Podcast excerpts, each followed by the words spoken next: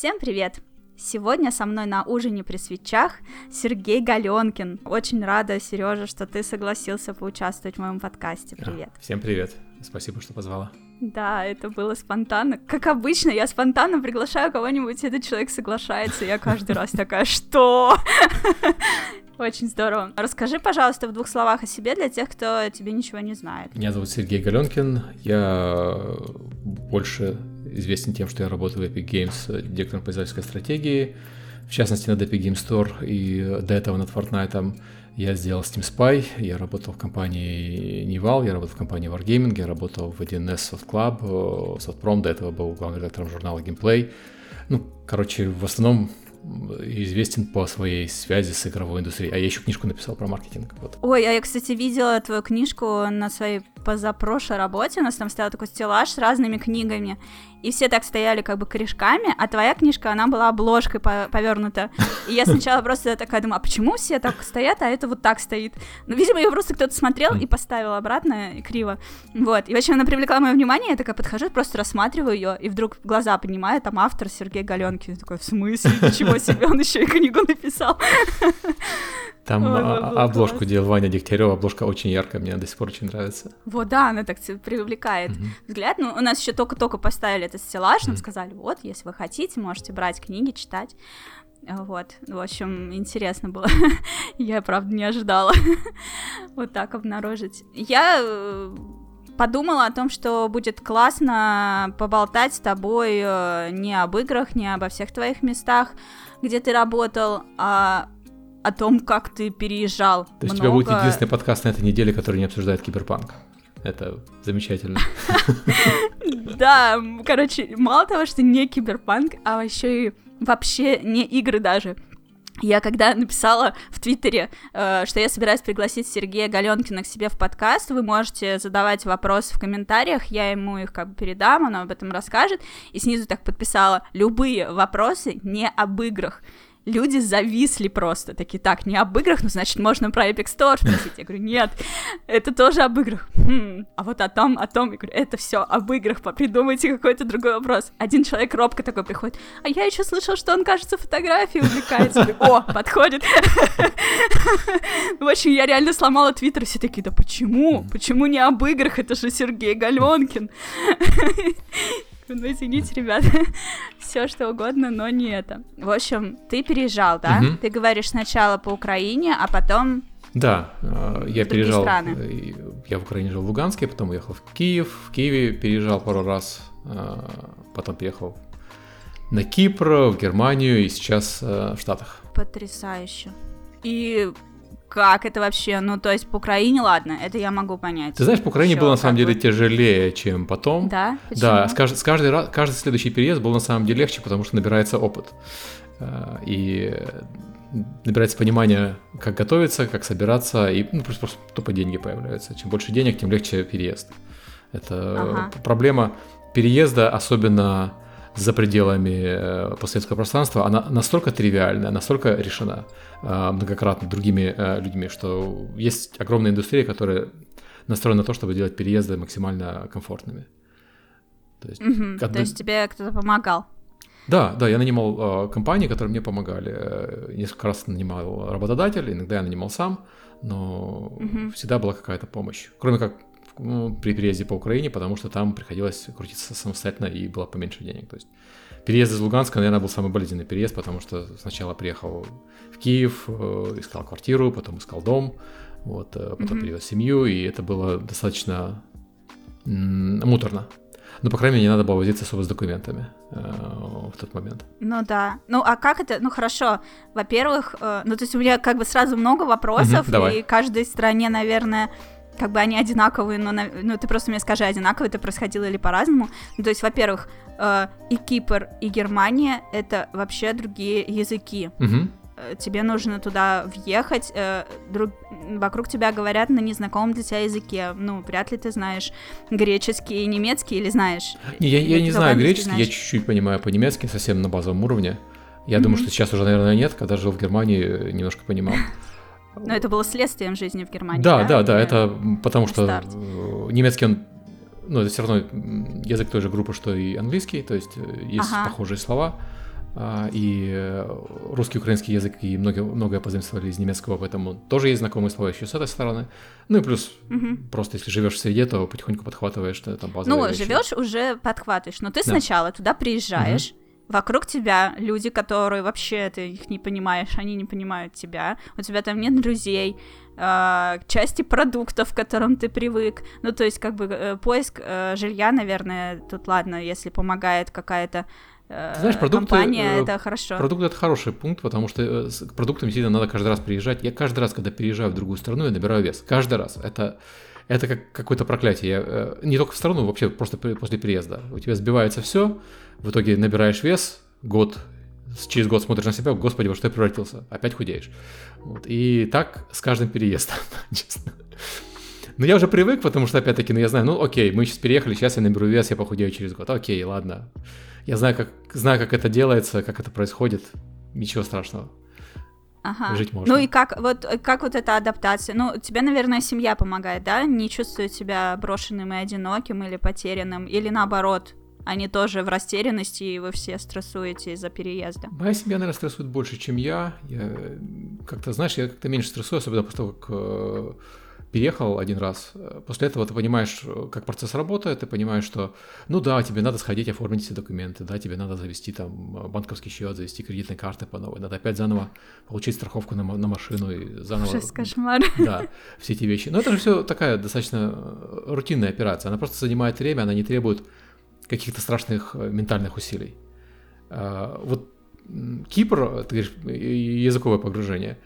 На Кипре, поскольку это бывшая британская колония, все говорят по-английски. Mm, на греческий язык хорошо. фильмы почти не переводят, поэтому даже вот население, которое плохо училось э, в школе и не учило английский язык, оно все равно знает английский просто потому, что все кино, кроме детского, они смотрят по-английски с греческими субтитрами. Uh-huh. И это снимает сразу там огромное количество проблем. Во-первых, у тебя за редкими исключениями, я на Кипре, наверное, встречал, может быть, пару человек, которые не, не понимали по-английски. А, и это были, ну, там, один раз в деревне в какой-то глухой, а один раз, как ни странно, это был человек из службы доставки. Но его работа была простая, отдать мне пакет, я расписался. Ну, да. вот. То есть не, не было никаких неудобств, связанных с этим. Все остальные говорят по-английски, говорят по-английски хорошо. То есть они говорили по-английски лучше меня на тот момент. У меня был все-таки достаточно сильный акцент, несмотря на опыт работы и так далее. А, акцент разве кого-то волнует вообще? Нет, особо нет. Э, Мне кажется, что главное, чтобы ты понимал, ну, да. в, во временах, как ты ориентировался, uh-huh. и, в принципе, имел нормальный словарный запас. Да. А если ты говоришь как э, Нико Белик из да. GTA 4, то тебя все поймут нормально. Нет, э, из акцента каких-то особых проблем не было, плюс у меня акцент э, такой специфический, испорченный всеми этими переездами, поэтому не, не всегда сразу можно понять, э, из какого я региона. Поэтому на Кипре проблем с языком, с языковым барьером не было вообще. У них многие надписи дублированы на английском, а, многие э, там, вывески в э, супермаркетах дублированы на английском. Что не дублировано, ну, господи, опять-таки, все эти вещи, они изучаются достаточно быстро. Какой у тебя набор продуктов, чтобы выучить их название на греческом языке, знаешь? Ну да. К тому же там ты просто, собственно, сам продукт видишь. Если какие-то ага. проблемы возникают с переводом, достается Google Translate или какой-нибудь такой переводчик, э, сделал фотографию или сосканировал, и он тебе переводит в реальном времени. То есть это не Япония, где э, ты смотришь на символы и не понимаешь, что они значат совершенно вообще совсем. Это все-таки языки сравнимые той же группы. Ага, ты знаешь, даже в Японии, на самом деле, я вот э, без знания японского совершенно, на кассе, я прям по интонациям понимала, о чем меня спрашивают. Типа, пакет?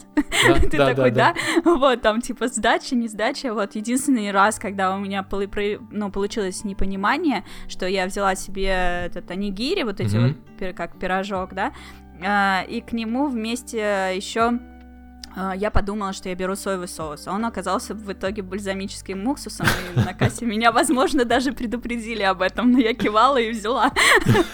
Ну вот, это был единственный раз в самый первый день, и все, во все остальные разы, даже когда мы попали на Окинаве, ну не в Токио, да, в Токио там более-менее еще как-то нормально к туристам, а на Окинаве там сложнее, вот мы зашли в какой-то ресторан, э, ну, как забегал в какой-то бистро, чтобы поужинать, и там вообще не было ничего на... Ничего не было на английском языке, и никто даже примерно не понимал английский язык, но тоже там с Google Translate как-то мы... У нас был какой-то конфликт, не у меня, а у ребят, которые были со мной, там что-то не то принесли. И вот они минут 20 решали с Google Translate, что вообще. Ну, то есть, да, сейчас в наше время действительно можно. У меня в Японии был такой вот, что в самом Токио у меня не было проблем с языком вообще, там все дублировано на английском, все да, примерно да. плюс-минус понимают по-английски. То есть не все говорят по-английски, но понимают хотя бы э, по-английски mm-hmm. хоть чуть-чуть. Но у меня была ситуация, когда я выехал за пределы Токио, э, и внезапно пропали вывески на английском, внезапно да. Э, Apple ага. Maps и Google Maps перестали дублировать надписи на английском, вот, все на японском. Ты такой, окей, а, ну, ничего, как-то особых проблем не возникло. То есть э, нашел станцию mm-hmm. метро, ну, не метро, да, поезда, э, смог добраться назад до Токио и э, как-то люди показали... И вздохнул. Не, ну люди показали, куда, куда идти, заказать еды смог э, пообедать. То есть, опять-таки, это страна, привыкшая к туризму, и Кипр в этом же плане, в этом плане точно такой же. Кипр живет во многом за счет туризма, поэтому они э, настроены дружелюбно к людям, которые говорят на другом языке, особенно если это другой язык английский, к которому они привыкли. Берлин та же самая ситуация, кстати. Берлин, э, поскольку мы жили в Берлине, а не в каком-нибудь другом немецком городе, Берлин заточен под э, приезжих. Центр Берлина, Митте, это вообще э, зона, где по-немецки почти не говорят, где очень много людей говорит по-английски, потому что там очень много приехавших людей, потому что это местная такая маленькая силиконовая долина, там стартапы, стартапы и банки. Э, вот. И э, в ресторанах вывески в первую очередь на английском, официанты англоязычные, многие не местные тоже, то есть э, не немцы. И угу. с этим проблем нет. Выезжаешь за пределы МИТы, а мы жили э, недалеко от Курфурштендам, на, на параллельной улице с Курфурштендам, это местная немецкая э, центральная улица, главная туристическая улица, на которой там все магазины пафосные mm-hmm. и так далее. Там Tesla, э, Apple, все как положено. Там тоже все говорят по-английски, потому что там проблем нет. Но вот выезжаешь за пределы, там выезжаешь в Потсдам какой-нибудь или еще куда-то, там, конечно, меньше людей говорит по-английски. Но ты знаешь, немцы, несмотря на то, что про них говорят, а, по крайней мере берлинские, они очень дружелюбные, и они рады помочь иностранцам, в том числе. Mm-hmm. Проблемы возникают, когда ты приходишь в немецкий э, государственный офис. То есть я когда получал права немецкие, я выучил быстро, что надо притвориться, что ты говоришь по-немецки, а потом плавно перевести их на английский, иначе они будут делать вид, что по-английски не понимают. Офигеть. То есть э, заходишь, начинаешь э, с пары фра- фраз, которые знаешь по-немецки, а потом плавно переводишь на английский. И человек говорит, ну, по крайней мере, это иностранец, но этот иностранец старается, пытается по-немецки, я буду с ним общаться по-английски. Ага, Потому что у меня а все что случаи... за странно, как будто французы какие-то. Ну, французы там, там отношение. французов можно понять в Париже, потому что там э, на одного пари... парижанина приходится 50 человек, которые спрашивают направление на английском языке, на английском, немецком, русском, да. То есть я, я их вполне понимаю. В Берлине mm-hmm. все-таки не такой поток туризма, но есть, конечно, усталость вот у государственных органов от, э, от туристов. Но mm-hmm. это, я говорю, это, это пару раз я столкнулся с этим. Один раз, когда получал э, права, и э, когда получал, э, там же нужна регистрация, а без регистрации тебе не дадут банковский счет и так далее. Там, а на регистрацию большая очередь э, заранее, надо регистрироваться за несколько месяцев. И, короче, у нас там э, хитрым образом мы получали возможность пойти раньше э, по очереди, чтобы весь, это, весь этот процесс сделать э, пораньше. Человек стал в очередь до того, как я переехал в страну, и потом отдал очередь мне. Вот так вот. Коллега. Вау. Да. А, повезло. Да. А, ну, не повезло, просто они уже знали, как этот процесс работает. Ну да. И мы знали, когда следующий человек приезжал, что надо стать заранее в очередь за него, и а, потом, когда он придет, просто ему отдать этот эм, номер. И опять-таки, по, ходить по государственным органам был, э, была женщина, которая ходила со мной по государственным органам и помогала эм, с регистрациями, когда это было нужно. То есть права я делал сам, там регистрацию еще делал сам, но там другие вещи она помогала. А как только приходишь в, в коммерческие структуры, приходишь там учиться, там надо было обязательно пройти 6 часов практики перед тем, как сдавать, и э, надо было сдать теорию заново, например, на права. Хотя у меня были э, права, которые они признают, я мог ездить все равно, но чтобы долгосрочно жить, нужно было получать местные права. Mm-hmm. Приходишь, тебе тест, когда я сдавал тест на права, я сдал его на английском, но была опция сдавать его даже на русском. Ух ты. Вот, и, естественно, на немецком тоже, но я решил на немецком не сдавать, не испытывать судьбу. Вот. Ну да. да. И тест немецкий, он после украинского он настолько простой, что... То есть он, конечно, не, не такой простой, как греческий или как кипрский или американский, но он достаточно простой. То есть там угу. проблем не возникло. Тест на вождение, э, ну, тоже особых сложностей нет. Единственное, что инструктор мне попался, который говорит только по-немецки. Ну, там, едь прямо, едь налево, едь направо, я, в принципе, понимаю. Ну да, с жестами общались. Не, он не с жестами уже на заднем сиденье сидит, он не сидит на переднем, поэтому... А, даже так? Да. Там, там хитро, на переднем сиденье рядом с тобой сидит э, инструктор, от автошколы, потому что сдавать на права на своей машине нельзя. Надо сдавать на машине от автошколы, оборудованной резервным комплектом тормозов. Угу. Потому что вдруг что-то случится, мы сдаем на права в Берлине, где, ну, скажем честно, культура вождения, она такая специфическая. Да, они не очень аккуратные и вежливы. А, они не очень... Э, это, наверное, проблема любого большого города. То есть, э, почему я говорю, на Кипре хорошо все водят, потому что на Кипре все друг другу родственники или знакомые, это все-таки маленький, маленькая страна. Э, здесь то же самое, здесь хорошо водят, потому что все друг другу родственники или знакомые, и, в принципе, маленький, э, маленький город, маленький штат. В Берлине люди более агрессивны в плане вождения, они более агрессивно перестраиваются, не все пользуются поворотниками, знаешь, ну так... Не Москва, конечно, спаси боже, я один раз проехал по Москве и больше никогда этого делать не буду, вот, но достаточно агрессивно. На уровне Киева, я бы сказал, э, Берлин в этом плане. Единственное, что в отличие от Киева люди действительно соблюдают правила дорожного движения более-менее. В Киеве не соблюдают? А, в Киеве правила дорожного движения, они больше как, э, знаешь, suggestions, то есть... Э, ага. Да. рекомендации. Да, рекомендации, да, да, рекомендации. Я поняла. Интересно. Ну, в Москве, да, тут скорее низко летают, чем mm-hmm. ездят. Я стараюсь лишний раз тоже не это меня, в принципе, даже водительских прав нет, угу. я не вожу машину, и как бы я так в, в Питере не, не нужны хотела... водительские права, это, это, это совершенно... Да, да, в Москве я совсем перехотела, я посмотрела, как здесь все летают, и я угу. решила, что... Я... Тем более, а сейчас вообще не надо, я дома сижу целыми днями. Я в Киеве тоже не водил, в Киеве смысла нет. А в США же вообще без этого Нет, в Штатах да? нельзя без машины вообще совершенно, это... Если ты живешь где-то за пределами, наверное, трех городов, то есть Нью-Йорк, Чикаго и с натяжечкой, может быть, Вашингтон, и то я не уверен, Вашингтон на самом деле достаточно автомобильный, то машина нужна. Вот в Нью-Йорке, да, машина совершенно не нужна, в Нью-Йорке живет огромное количество людей, которые не пользуются машинами, и э, там люди говорят, что возникает проблема, что у людей даже водительских прав нету. А проблема в том, что у тебя нет водительских прав, а в том, что водительские права здесь являются твоим э, идентификационным... Удостоверением да, личности. удостоверением да. личности. И не имея водительских прав, ты не можешь голосовать. То есть тебе надо идти а, и получить карточку, которая удостоверяет твою личность, которая не является водительскими правами. Это отдельная история. Это несложно сделать, не, не сказать, что это требует каких-то усилий. На лишние телодвижения. Да, но это лишние телодвижения многие люди не делают, потом обнаруживают, что они не могут проголосовать, потому что у них нет документа, подтверждающего личность.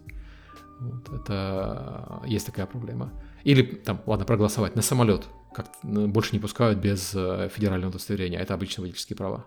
Ну, блин, ну у них там действительно, у вас там mm. настолько все это сейчас э, развито, ну, в смысле, что там уже водить же начинают уже в 16 лет, по-моему, да? С 14 начинают учиться, с 16 с могут нормально водить. А, с, с 16 у тебя а, водительские права с некоторыми ограничениями, а, там нельзя ночью ездить, э, нужно наехать, наездить какую-то практику с родителями, mm-hmm. но детворы очень много водят. То есть вот сын у меня сейчас Ему сейчас 19, потому что ему пришлось год повторить эм, при переезде из Германии из-за разницы в школьных mm-hmm. системах. Э, но э, в старшей школе он учится, соответственно, здесь уже три года. И вот все три года здесь э, остальная детвора водит. Он начал э, водить э, полтора года назад. То есть он, э, да, он э, сразу, когда приехал, он, э, э, короче, ему не надо было начинать водить э, mm-hmm. на тот момент. Он не чувствовал себя уверенно, поэтому он начал учиться, но водить начал полтора года назад. А, ну да, это сильно, конечно, освобождает. То есть у меня с женой была такая ситуация, когда мы переехали, она начала водить через несколько месяцев. То есть мы переехали, она переехала в декабре, начала водить в марте. И это, конечно, она сразу сказала, это огромная разница. То есть либо ты сидишь дома в заперти, твой мир — это вот э, район поблизости, а мы живем в такой классической субурбии, знаешь, с картинки. Вот как видишь в американских кино, э, субурбии вот эти дома, газончики, люди гуляют собачек, там люди бегают. Ага, Спортом, вот класс. мы в таком живем. Оно очень, очень картиночное, очень такое открыточное. Вот. Но проблема этого района в том, что у тебя выбор кофеин одна, и до этой кофейни идти 20 минут. Выбор магазинов ноль, потому что до магазина дойти пешком, в принципе, можно, но это займет минут 50. Вот. И как ты назад все это принесешь из магазина пешком? Вот. Ну, да. То есть либо ехать на Uber, Это, это не сложно, но это нервы. Либо начать водить. Водить, конечно, mm-hmm. выгодней. Соответственно, вот как бы история про то, что в семье три машины, вот у меня в семье три машины. Это не шутка, это, это необходимость, к сожалению. Вот. Ну, у вас там и движение это не такое, как в Москве, ну, угу. то есть, как бы в таких условиях я бы тоже водила. Да. Мне, в принципе, нравится сам процесс, просто вот этот пассажиропоток, угу. который происходит здесь на дорогах, я не чувствую себя комфортно в нем совершенно. Мне, мне не хочется даже быть частью этого. Угу. А если у тебя такая более-менее свободная дорога, никаких пробок, и ты такой сел, рванул до магазина, который в 20 минутах, 50 минутах пешком, угу Почему нет? Действительно, все загрузил в багажник и вернулся. Да, как только машина появляется, сразу понимаешь, что этот магазин, который в 50 минутах, он на самом деле в 3 минутах езды. Вот. Да, а и... а есть еще другие магазины. А есть еще другие сразу магазины, есть, возник... есть, есть куча опций. И знаешь, в Берлине, вот когда мы жили в Берлине, мне очень нравилась, э, нравилась там еда. Берлин в плане ресторанов это просто одно из лучших мест на Земле. Я даже не знаю, есть ли лучшие места. То есть американцы хвалят, что вот в Нью-Йорке очень хорошая э, еда, очень хорошая еда в Сиэтле. Это правда, она там действительно очень хорошая, но с Берлином она все равно не сравнится. В Берлине разнообразие просто кухни, оно какое-то совершенно невероятное. И она в Берлине, наверное, я не знаю, доступная что-то, что ли, более-менее. То есть в Нью-Йорке хорошие рестораны, все-таки дорогие. В Лос-Анджелесе хорошие рестораны, они не столько дорогие, сколько там очередь обычно, и э, фиг попадешь. В Берлине все-таки как-то проще с этим. И э, вот здесь, когда мы живем, э, в Рале, в, нашей, нашей субурбии, поначалу э, пришлось потратить некоторое время на эти хорошие рестораны, которым, которые нам нравятся. И некоторые из них это действительно там история с поездкой. То есть у нас вот мой любимый индийский ресторан, например, это 40 минут на машине. Ну, правда, есть там в 5 минутах похуже, но если хочется прям вот... вот событие. Да, да, событие, это можно поехать. Ага. Ну, по московским меркам это же вообще да, ни да, о чем. Да, ну, что да. такое 40 минут на машине? Угу. И если Обычное в даунтаун дело. хочешь, то до даунтауна 20 минут, и в даунтауне огромное количество хороших ресторанов. Просто индийских там хороших нет. Вот, а греческая кухня отличная, там французская не отличная кухня. То есть еда здесь тоже есть, просто опять, опять-таки, в отличие, наверное, от Берлина и от Кипра, здесь люди едят и завтраки, и обеды, и ужины очень часто вне дома. То есть угу. средняя семья ест два раза в день вне дома. Третий раз, очевидно, дома или э, принесенную из дома еду. И поэтому здесь огромное количество недорогих, э, не очень хорошего качества, такого терпимого качества ресторанов, которые ориентированы именно вот на это. Вот на то, что ага. люди позавтракают там быстро, быстро, люди пообедают быстро. Вот. И гораздо меньше ресторанов в таком привычном понимании для нас – в которых ты приходишь, это событие, и в которые люди ходят не так часто. Ага, сидишь там полтора часа да, да, да. и ждешь счет еще столько же. Да, да, да, так, такого здесь сильно меньше. Оно есть, и э, они хорошие очень, и в них хорошая кухня, как положено, потому что иначе зачем человек туда пойдет, да, сидеть полтора часа. Но их э, меньше. Каких продуктов тебе больше всего не хватало на Кипре, в Германии в США сейчас не хватает? Каких-то, к которым ты супер привык, и вот их не достать? Нет такого вообще.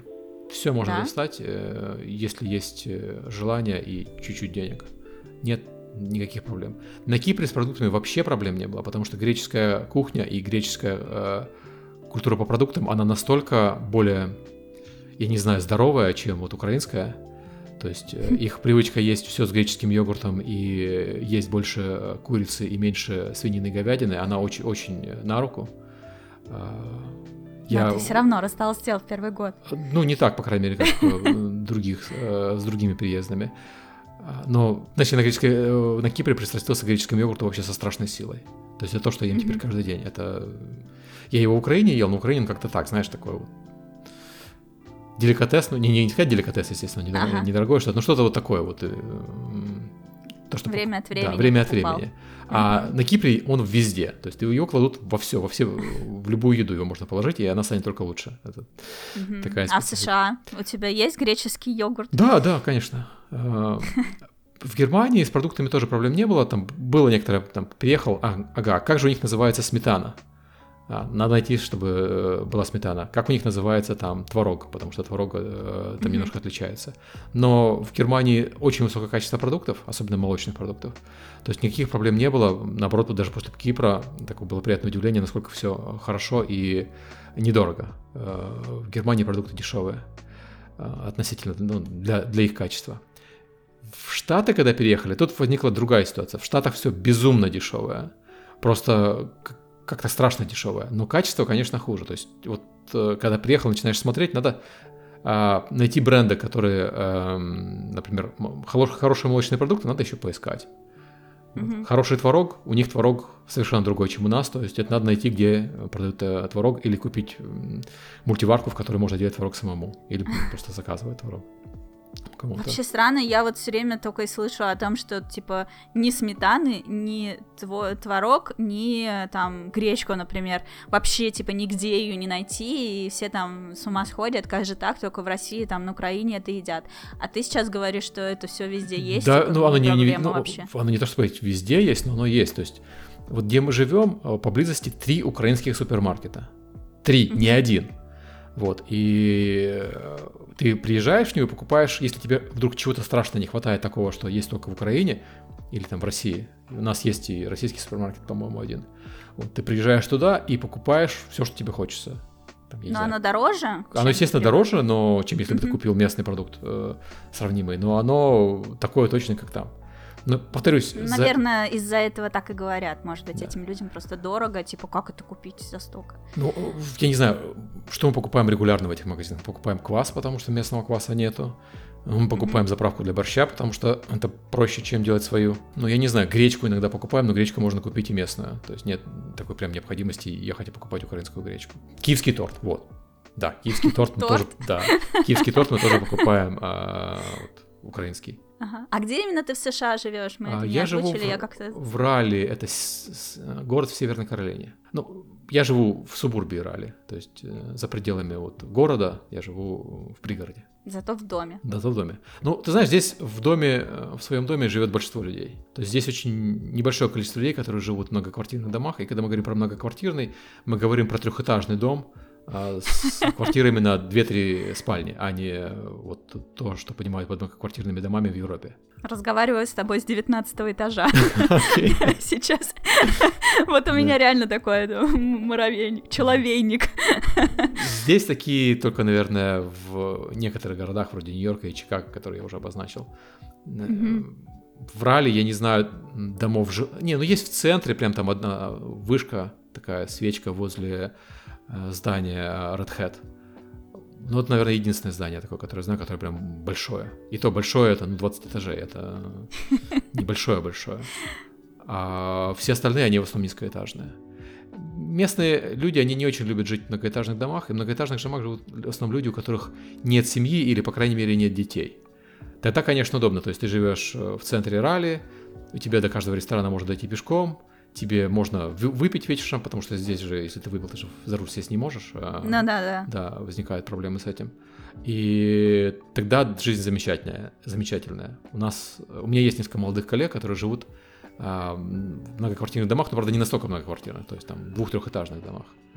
Но даже они потихоньку перебираются в дома, потому что, ну, в условиях карантина особенно жить в многоквартирном доме не, не так весело, как жить э, в своем. А ну, аренда дома здесь, она не сильно дороже аренды квартиры. А большой дом? У меня, да, у меня большой. Прям сразу под всю семью, и можно потеряться.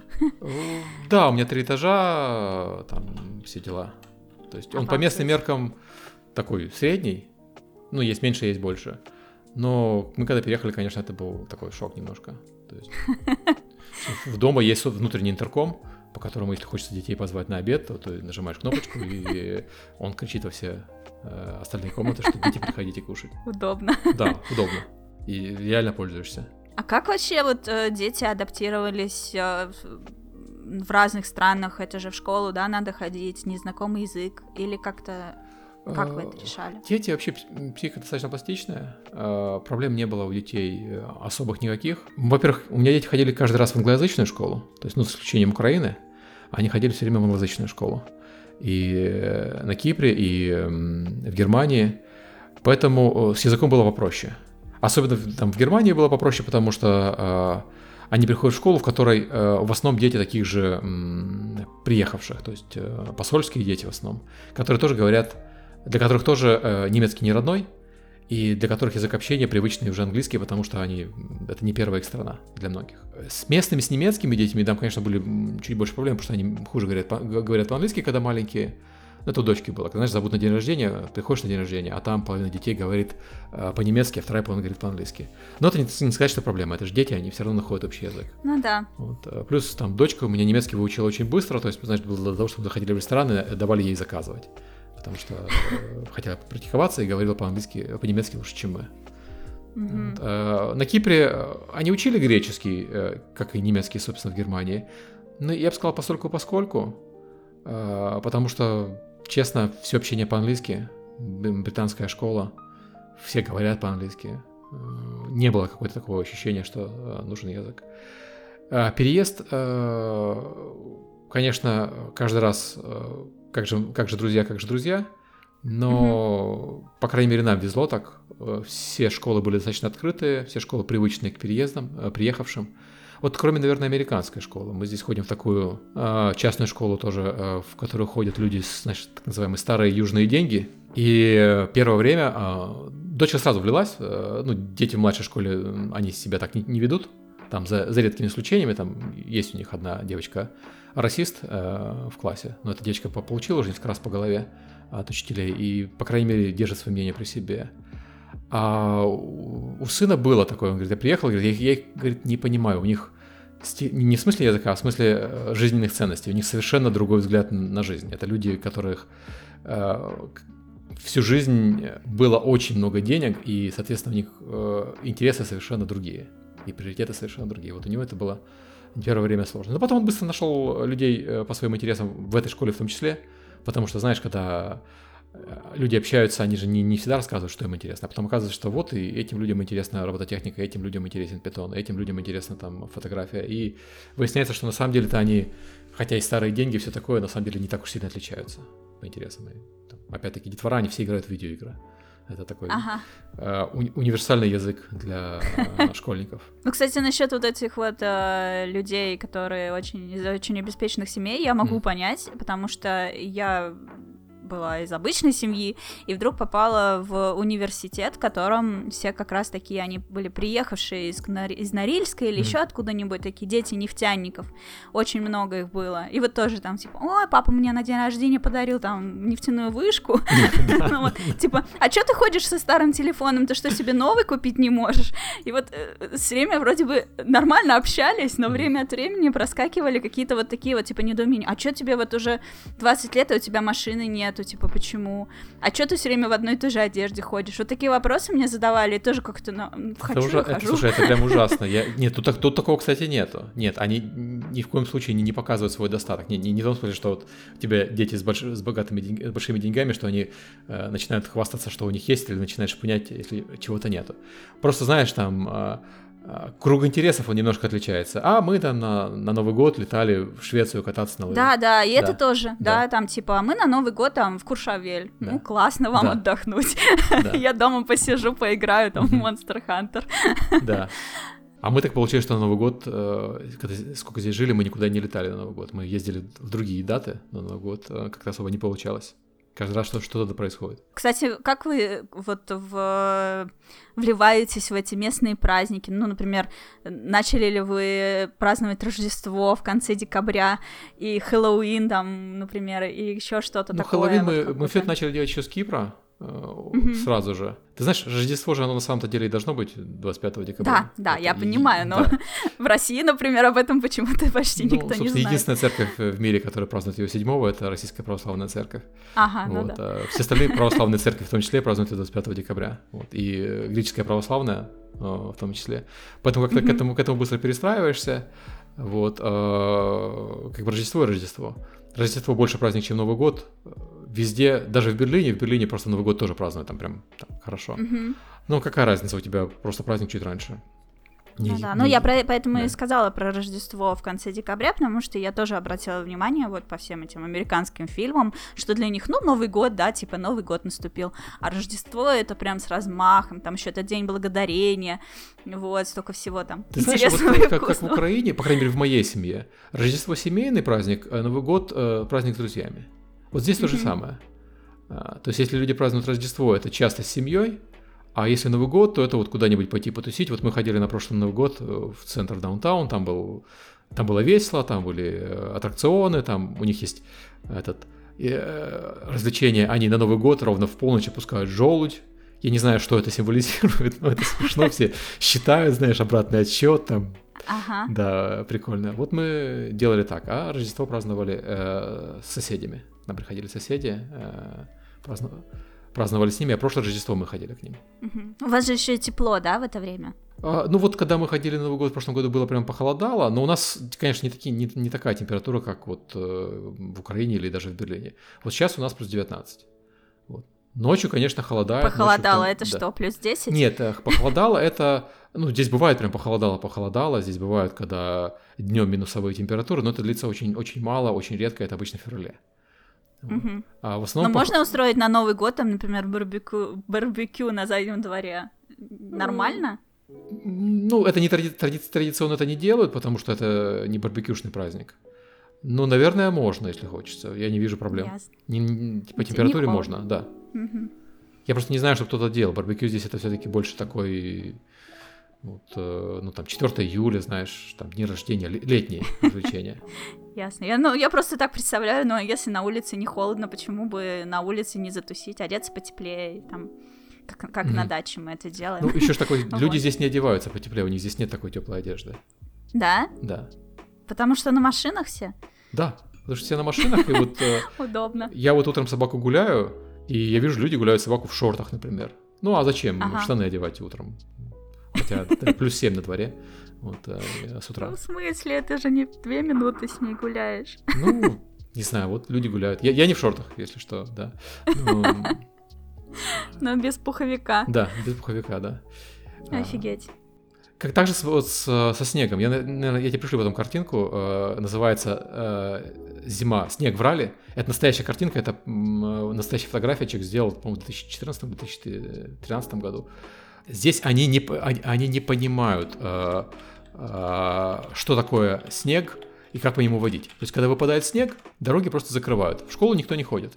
То есть, это, это не шутка. Школа закрыта, когда выпадает снег. То есть просто из-за того, что скользко и небезопасно туда добираться. Да. Так, э, я нашел эту картинку, я тебе сейчас прямо скину в Телеграм, посмотри. Офигеть. Вот, вот Это эта же настоящая фотография, сделанная. вот- да, да, да, реально вот.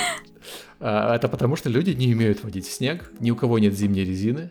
Э, И Ага. на, на два дня, когда здесь не лежит снег, на два дня в год, не каждый год, покупать зимнюю резину и менять резину, естественно, никто не будет. Вот. Поэтому проще закрыть э, весь э, штат, ну, не весь штат, весь город, весь каунти, э, чтобы избежать э, вот, вот такой ситуации, как на фотографии. Да, ребята, слушают этот подкаст, чтобы не сидели в недоумении, что они там смотрят, а нам э, внизу в описании под подкастом вы найдете ссылку. Ну вот единственное, на Яндекс Музыке, по-моему, не сохраняется все это описание, но на других ресурсах будет. Вот, так что найдете, посмотрите, там действительно какое-то американское кино катастрофа. Да-да-да-да. Бедняжечки. Э, Нет же снегоуборочных машин, нет вообще ничего такого, потому что, опять-таки, на два дня в году нет смысла этим закупаться. Поэтому снег вот именно в нашем штате — это апокалипсис. Если посмотреть на там Нью-Йорк какой-нибудь или Чикаго, там это абсолютно нормальное явление, никто его не боится. Ну, Но- там потому что это действительно, Да. во-первых, дольше происходит. Имеет смысл к этому действительно готовиться Мгм. как-то, как, как Да. и в Москве тоже, это же целый там, полгода этот снег лежит. Э, На Кипре, когда мы были, там снег выпадал ровно один раз. Он, э, Удивительно, что вообще выпадал. Ну вот так получилось, он выпадал, он лежал несколько часов, прям все радовались, детвора на улицу все убегала, школу отпустили раньше, чтобы дети могли снег посмотреть, значит, такое. То есть реальное явление. И нам сказали, что этот снег выпал впервые там за 8 лет или что-то такое. Повезло. Вот. Ну, то есть там есть места, где снег лежит постоянно, выпадает постоянно в горах, но вот э, там, где люди живут, э, там ее практически никто не видит. То есть многие дети видели снег впервые в жизни. Потрясающе. Я однажды встречала Новый год э, в жаркой стране, в Египте, и мне, честно говоря, вот прям очень понравилось, что нет никакого снега, нет холода, можно тусить в новогоднюю ночь, а потом 1 января пойти купаться. Вот, то есть э, для меня это был вообще такой разрыв шаблона. Я вхожу в море и такая, так, сейчас 1 января, что происходит, почему мне, почему я в лете? Вот, но... И мне там прям писали, типа, ну как же так, Новый год без снега, это же все не то, очень даже то, я бы За- с огромным удовольствием. Новый год без снега, я хочу сказать, да. По опыту отличный Новый год без снега идет. Когда у тебя новый снег, это вата на елочке, знаешь. Это лучший, луч- Ну снег на Новый год. Да, я уже тоже как-то наигралась. Вот сейчас за окном минус 12, угу. и ну, как-то не хочется мне туда совсем. Вот. А было бы вот плюс 22, было бы так хорошо. Я бы на лоджии себе там постелила бы что-нибудь, пила бы какие-нибудь прохладные напитки. А вместо этого сижу дома в свитере, фу. Mm. Ну, у нас э, на Новый год здесь вообще принято летать на Гавайи или Доминиканскую республику, где люди даже купаются ну, на Новый год. Хотя, я бы сказал, что температура, наверное, не очень располагающая. Не... То есть там 25, знаешь, то есть такая пограничная температура, когда... Ну вот такая же была в Египте, да, отлично, Можно купаться, но... холодный. Да, холодновато, ну, конечно, если приехал из, из того, где вообще холодно, то это жара и, и зашибись. Да-да-да, там местные смотрели на нас как на дебилов, да, русские закаленные в плюс Мы когда на Кипр переехали, купаются. мы же переехали э, внезапно на Кипр, э, когда, собственно, э, война началась, и мы сразу подорвались и поехали на Кипр, потому что единственная страна, которой не надо было виза где визу можно получить по имейлу. На тот момент. Сейчас много стран, куда виза не нужна украинцам. А на тот вот из, из быстрых стран это было самое очевидное. Мы подорвались, там ничего не собирались, э, даже там не было не, не арендовано ничего, полетели туда, на месте в аэропорту прямо сняли дом. Вот. И э, буквально первое, что сделали там после пары дней, когда освоились, это пошли на море, и у меня жена даже влезла и искупалась в море. Я попробовал, я решил, что я не настолько готов в феврале купаться. Ой, я тоже бы пошла бы в любую погоду вообще просто насладиться Там было прохладно, тем, что я вот хочу я сказать, тут... что она зашла чисто отметиться, на мой взгляд, потому что нормально купаться в феврале на Кипре Да, да, я тоже вот из этих, кто чисто для галочки окунуться. Ну, у нас такая, ну, такая ситуация была. Мы, знаешь, мы ездили. А, у нас была ситуация, когда мы сначала были в Мертл-Бич, это Южная Каролина, такой как бы курорт местный но у них отношение к курортам немножко другое, э, чем в Европе. То есть там есть океан, там люди купаются, но в основном люди ездят на курорт не для того, чтобы купаться и загорать, а для смежных развлечений. В Мертл Бич, например, там гольф очень многие люди ездят э, туда поиграть. А потом, через неделю, буквально мы поехали в Лос-Анджелес. И в Лос-Анджелесе купаться в океане не принято. То есть там люди в океане, э, они серфят, там что-то такое делают, но не купаются просто как купаются. Жена все равно пошла и отметилась, потому что два океана за неделю. Блин, ну это реально круто, респект. Я нет, я, я, я посмотрел на эти волны и решил, что ну его нафиг. Волны Есть страшно, бассейн, зачем мне все это остальное? Ну как же. Я вот, э, на самом деле, у меня тоже как бы такое желание в, ну, в разных морях и океанах искупаться. У меня точно так же было э, в прошлом году внезапная случилась командировка в Хорватию на Дайс. Вот. И, в общем, мы туда приехали, и там три дня всего. И в 9 утра уже начинались там всякие встречи, конференции, что-то такое. Вот. И только ну и понятно, ночью всякие тусичи, и ты не будешь вставать там в 6 утра для того, чтобы искупаться. Поэтому я в самый первый день это сделала. Мы приехали, и на следующий день утром в 6 утра я подорвалась на рассвете, потому что рядом было море, я, правда, забыла, какое там море в Дубровнике, вот, э, искупалась в нем просто потому, что, ну, вот в таком море я еще не купалась, мне это обязательно нужно сделать. Там вернулась обратно в домик, э, помыла волосы, там привела себя в порядок и побежала там на эту конференцию.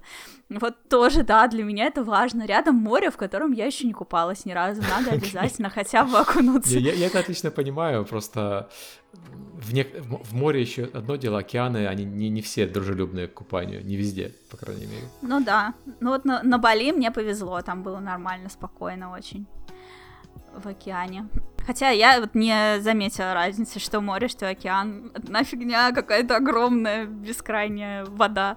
Э, волны, по крайней мере, зависит от того, где ты в океане. Вот у нас бывают очень сильные волны. Я себе ногу вывихнул, когда купался в океане. Кошмар. Вот, э, ходил с этим с таким носком на ноге некоторое время ага. после этого, потому что было не очень удобно. Вот, э, то есть в море такого, наверное, случиться не может. Сколько раз купался в море, такого не было. А но, океан бывает спокойным же? На Бали был? Э, он в некоторых местах бывает, но не везде. Вот там, где мы живем, он бывает, даже когда он спокойный, это все равно не очень спокойно, все равно достаточно большие волны. Вот, а если поехать там в Доминиканскую республику или, например, поехать там в Майами, там, конечно, поспокойней, особенно там. Uh-huh. Не в Майами, во Флориде, там на, на Кис, там, там поспокойнее океан, там можно купаться. Где мы, наоборот, люди приходят серфить. И я тоже, я не купался, я на, на бодиборде катался. Ты увлекаешься фотографией, насколько я знаю. Угу, да, есть такое хобби. Да, это у тебя просто всегда так было, или ты внезапно вдруг решил этим заняться, и как вообще это Нет, ты знаешь, я с детства увлекался фотографией, у меня был э, там страшный пленочный фотоаппарат FED, Потом я забрал у отца его «Зенит», а «Зенит» это очень, на тот момент был очень продвинутый был, фотоаппарат. Да. Вот. Э, у него был хороший, зеркальный, э, с экспонометром встроенный, очень замечательный фотоаппарат был. Я забрал «Зенит» и снимал э, «Зенитом», и как только появилась возможность перейти на цифру, я перешел тут же на цифру. То есть я первое время даже занимался тем, что я... Э, ну, в Советском Союзе нельзя было э, отдать фотолабораторию свои пленки, поэтому ты все дома делал. И, э, да, да, ванночки, вот да, эти красный да, свет. Да, это mm-hmm. жутко не нравилось. Увеличители. Как только появились кодековские лаборатории, сразу начал все делать там. А как только а, появилась цифра, перешел на цифру, даже когда не имел это смысла, просто потому что ну, не хотелось возиться с, с пленкой и с прочими ограничениями. У меня папа профессиональный фотограф, и у нас дома была отдельная комната под вот его эту фотолабораторию со всеми этими ванночками, проявителями, завешенными окнами намертво, чтобы там, не дай бог, ни лучик света. Вот. Э, ну, в общем, все это, все мне это понятно, но, по-моему, и папа, и брат, они какой-то кайф от этого всего ловили. Люди, а, знаешь, людям разные вещи нравятся. Вот кому-то нравится, люди до сих пор занимаются пленкой, им нравится процесс проявления, потому что это тоже творческий процесс. А мне вот совершенно не нравится этот процесс. Ну, наверное, еще потому, что нам это надо было собирать в ванной, у нас не было специальной комнаты.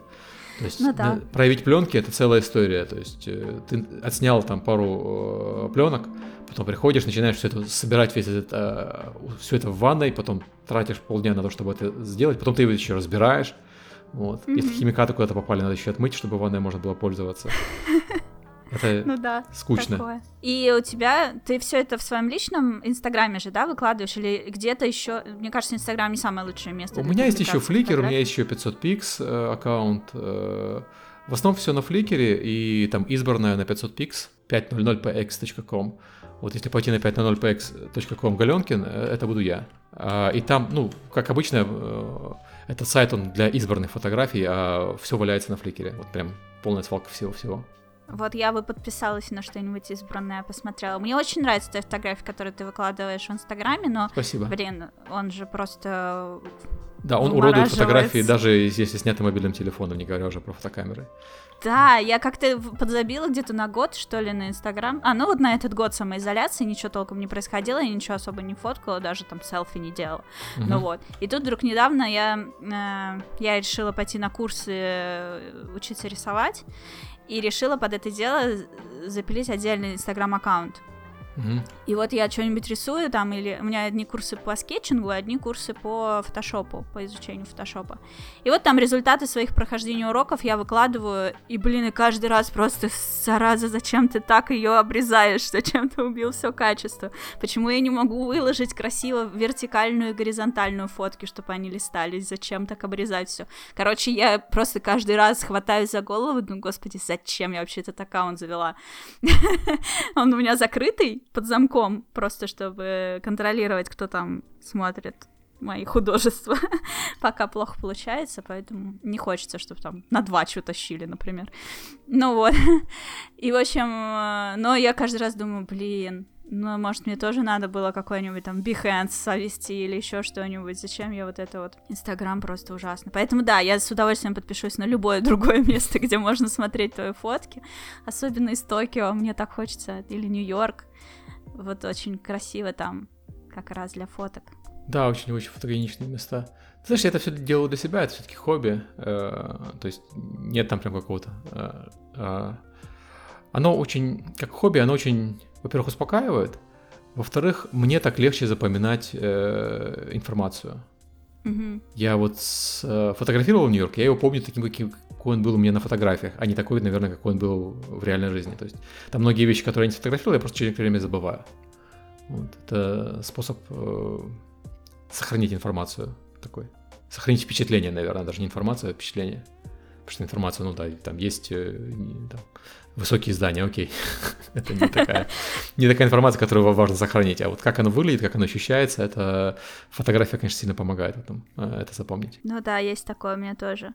А если, ну, ты как фотографируешь, у тебя какой-то гигантский там объектив или наоборот все очень портативно, чтобы быстренько вытащить из сумки и пофоткать? У меня два варианта есть.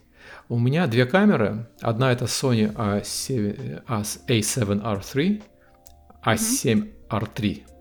Это предыдущая модель, сейчас есть четвертая модель, ну, достаточно популярная профессиональная э, беззеркальная камера. И у меня для нее достаточно большой набор оптики. У меня есть и оптика специальная на птичек, э, которая там до, до 560 миллиметров, здоровая такая прям дура. И есть э, компактная оптика, и есть э, так называемый э, универсальный зум, не, не универсальный зум, а стандартный зум. 2875 э, Тамроновский. Он очень компактный для, для, такого, для зума такого размера и достаточно дешевый. И поэтому с ним не жалко, если там в Нью-Йорк, например, я снимал с ним. И, по-моему, даже Токио я снимал с ним. Потому что ты берешь один, одну тушку, собственно, А7, и берешь один объектив, и ты охватываешь 99% ситуаций. А, но если я еду куда-то, куда я еду не а, в отпуск, а по работе, то я не тащу Соньку, я беру лейку. У меня еще есть лейка Q2, и она очень компактная, как для полноформатной камеры, то есть это не, не, там, не суперкомпактная камера. А, и она широкая, она объектив 28 мм стандартный. Но из-за того, что в ней достаточно много мегапикселов, можно кропать хорошо, и 28 мм это э, для тех, кто не разбирается в фототерминах, это примерно такое же фокусное расстояние, как на стандартной камере айфона. То есть ты когда снимаешь на лейку, ты понимаешь, что ожидать. Как и на айфоне, когда снимаешь, ты понимаешь, что ожидать, потому что это ну, стандартное э, фокусное расстояние, это то примерно как человеческий глаз э, видит. Или, по крайней мере, как люди привыкли видеть. Человеческий глаз чуть сложнее видит, конечно, чем так, просто фокусное расстояние. А, и она компактная, она дает хорошее э, качество изображения, и она, что хорошо, я заклеил э, липкой лентой вот это яблочко красненькое, она не бросается в глаза, то есть людей не вызывает э, опасения, что ты снимаешь камерой, так надо срочно там, принять позу или закрыть лицо или что-то. Это, это как ну, воспринимается многими людьми, как, как, как когда снимаешь телефоном. Ну, это игрушечная камера такая, она достаточно небольшая. Вот у сына, у меня сын тоже сейчас посел на фотографию, у него фуджик э, суперкомпактный. Он, конечно, вообще замечательный, но он выглядит э, как ретро-камера, и поэтому он немножко привлекает внимание. Он э, меньше по размерам, у него отличное качество, но на него обращают внимание. А лейка, она вообще черная коробочка. Никаких там особых надписей нет, никаких особых логотипов нет, там страшных кнопочек нет, то есть люди не обращают внимания, что вот э, такая камера. Я вот тоже иногда задумываюсь э, о том, что особенно вот недавно я возродила свой блог, и вот я туда пишу какие-то заметки, и хочется, э, чтобы у моих фотографий было качество выше, чтобы можно было как-то с ними поиграться, как-то их обработать. Тем более, раз я теперь Photoshop лучше знаю, у меня, конечно, больше желаний, чем просто там в плохом освещении сфоткать, как попало там на свой Xiaomi, и потом выложить. Вот, и я тоже стала задумываться так потихонечку о том, что, может быть, мне тоже какой-нибудь э, фотик себе купить в будущем. Но, честно говоря, мне даже страшно, я не знаю, с какой стороны к этому вопросу вообще подходить. Ну, слушай, я, вот. если, если есть вопросы, я могу подсказать. Вот фотоаппарат, который да? снимает мой сын, я скинул тебе ссылку на то, как он выглядит. Ага, э, Fujifilm X100V. Он для вот э, носить с собой постоянно и снимать, он очень хорошо подходит, потому что очень компактный для фотоаппарата такого качества. Вот, да, мне бы хотелось что-нибудь такое, во-первых, чтобы брать с собой в поездки, я все-таки верю, что однажды я снова смогу куда-то ездить, mm-hmm. Вот, а во-вторых, ну, например, вот у меня есть там хорьки, и вот их тоже как-нибудь пофоткать, так, чтобы и шорстку красиво было видно, и там какое-нибудь там размытие на фоне, ну, вот что-нибудь такое. Mm-hmm. Да, что мой телефон уже, конечно, не справляется, а новый я еще не скоро куплю, и не факт, что он будет выдавать такое качество, какое может выдавать нормальный фотоаппарат. Ты знаешь, те телефоны сейчас выдают качество потрясающее, вот у меня последний iPhone, который Pro Max, именно шорстку снять, чтобы было видно, вот он умеет. Я собаку Ну, iPhone, да, я просто iPhone не хочу. Не, ну Xiaomi тоже отличная камера. То есть я говорю про iPhone, потому что у меня iPhone, но у Xiaomi тоже ну, отличная камера. Да, да, Xiaomi молодцы, я просто жду, когда выйдет у них э, следующий флагман Mi 11. Он пока еще только так анонсирован, типа они его делают, а когда mm-hmm. он выйдет, непонятно. И вот я его дождусь. Mm-hmm. У меня сейчас Mi 6. У меня очень много старенький. снимков э, снятых телефоном, потому что телефон у тебя всегда с собой. Да, То есть камера да. все-таки. Я стараюсь брать с собой камеру, ну, хотя бы лейку, когда куда-то иду, просто потому что мало ли что-то попадется. Но угу. это же все равно не сто процентов случаев. А телефон у тебя всегда с собой вообще всегда. Поэтому... Ну вот, может быть, э, ты как разбирающийся человек и скажешь мне, чтобы я не парилась и просто купила себе более современный телефон, и тогда мне фотоаппарат просто не понадобится. Я Смотря что ты хочешь. Тебе. Если ты хочешь взять, э, если ты собираешься ехать, там, я не знаю, в Токио опять фотографировать, да. это такой город, который, конечно, хорошо бы снимать э, камерой. Угу. Особенно а почему? Потом... Вот в чем будет разница, если уж не шорстка, а, а Если не шорстка, то, ну, Токио отлично выглядит вечером и ночью. У меня лучшие фотографии Токио это ночные, а не, а Да. не дневные. Особенно потому, что когда я там был, там были достаточно дождливо, и дождь это просто дождь выглядит потрясающе вечером и ночью, особенно когда там, там очень много освещения и всего остального. Мгм. Но эти э, сцены, они для телефонов сложные, потому что темно, мало света, а а тот свет, который есть, он очень контрастный. Поэтому ты теряешь э, передачу м, полутонов между вот Мгм. ярким светом э, от ламп и э, черными улицами. И ты э, получаешь достаточно много шума на большинстве телефонов. iPhone умеет с этим справляться, у них есть специальный ночной режим. а, Особенно последний Pro Max. Но он Мгм. требует тебе, чтобы ты держал камеру эм, 3, э, там, м, 3-4 секунды, там, до, до 30 секунд, если со штативом, неподвижно. И в таком динамичном городе, как Токио, ты сможешь, конечно, наверное, поставить там камеру или держать ее, если никто не толкнет там или ничего не трясется. Но у тебя за это время картинка изменится. И у тебя получится э, фотография не, не ночная, как получилось бы на камере, а получится такая, знаешь, э, фотография с, длинной выдержкой. Мгм. И э, поэтому камера даст тебе сильно больше свободы и сильно больше возможностей э, в таких си- ситуациях. О, ну это а, круто. Да, портреты, например, если снимать портреты людей, айфоновский портретный режим, он отличный. Э, Там фокусное расстояние эквивалент 68, это хорошая портретная линза, то есть портретная линза люди считают там 85, 135 хорошая, но даже 68 это отлично. Многие сним- люди снимают портреты на 50, на 50 миллиметров, и все равно получается хорошо. И iPhone умеет хорошо от- отличать, э, особенно последний, отличать э, фон от лица, потому что там есть лидар. То есть с портретами, особенно в хорошем освещении, проблем не будет.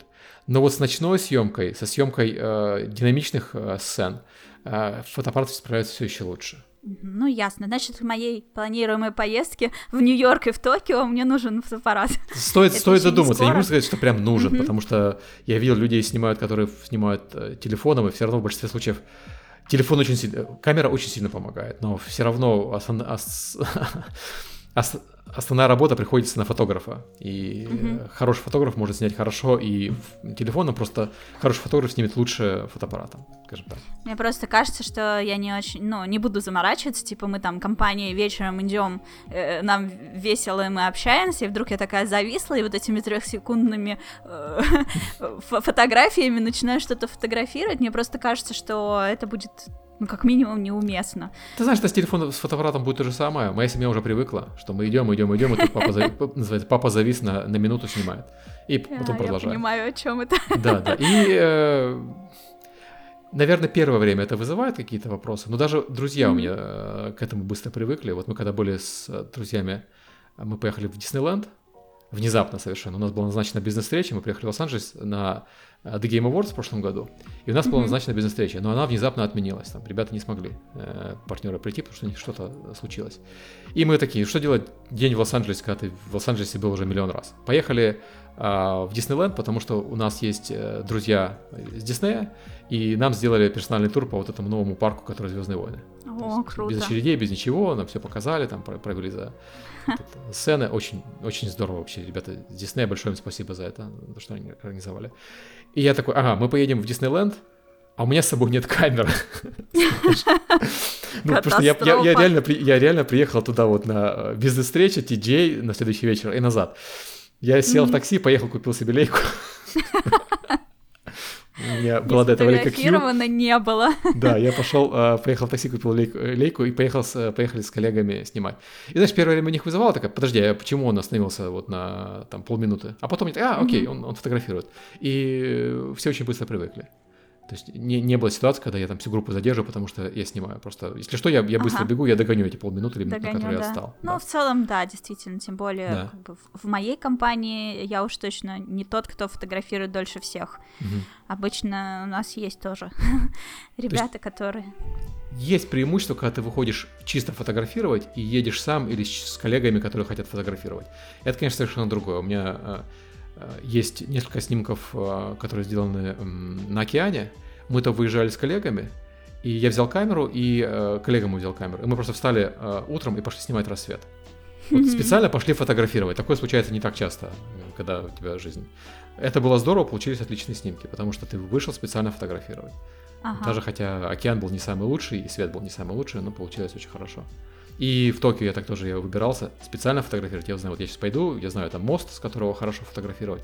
я поеду фотографировать на этот мост, взял штатив, взял камеру, поехал, потратил, добраться туда там еще пешком надо было идти достаточно долго, а, то есть потратил на это час, но зато оно того стоило, получилась, получилась хорошая фотография, несколько хороших фотографий. Блин, рассвет это иногда бывает вообще просто потрясающе. Mm-hmm. У меня тоже есть пара любимых мест. Вот одну я в Дубровнике сфотографировала рассвет, как раз когда вставала в 6 утра искупаться. Там такое небо просто как пожар в небе. Вот, и одну, одна фотография у меня очень классная получилась э, на Окинаве. Mm-hmm тоже. Причем я тогда с таким восторгом всем своим друзьям, с которыми мы поехали в это путешествие, рассказывала, что, блин, я сегодня встала там в 5.30 утра, пошла встречать рассвет, и там было так просто красиво, смотрите фотки. И ребята на следующий день решили тоже встать и пойти посмотреть, и рассвет был просто никакой, вообще никакой. Мне было так стыдно. Причем они такие, да не, не, ну круто, мы рассвет встретили. Я говорю, это не то. Вчера было прям реально красиво. Ну хорошо, фотки сохранились. Ну да. То есть я не стараюсь какие-то там страшно креативные фотографии уходить, я снимаю то, что там моя жена называет открыточки, вот, но меня эти открыточки радуют. Ну и, круто же. Да, радуют а в процессах как? создания.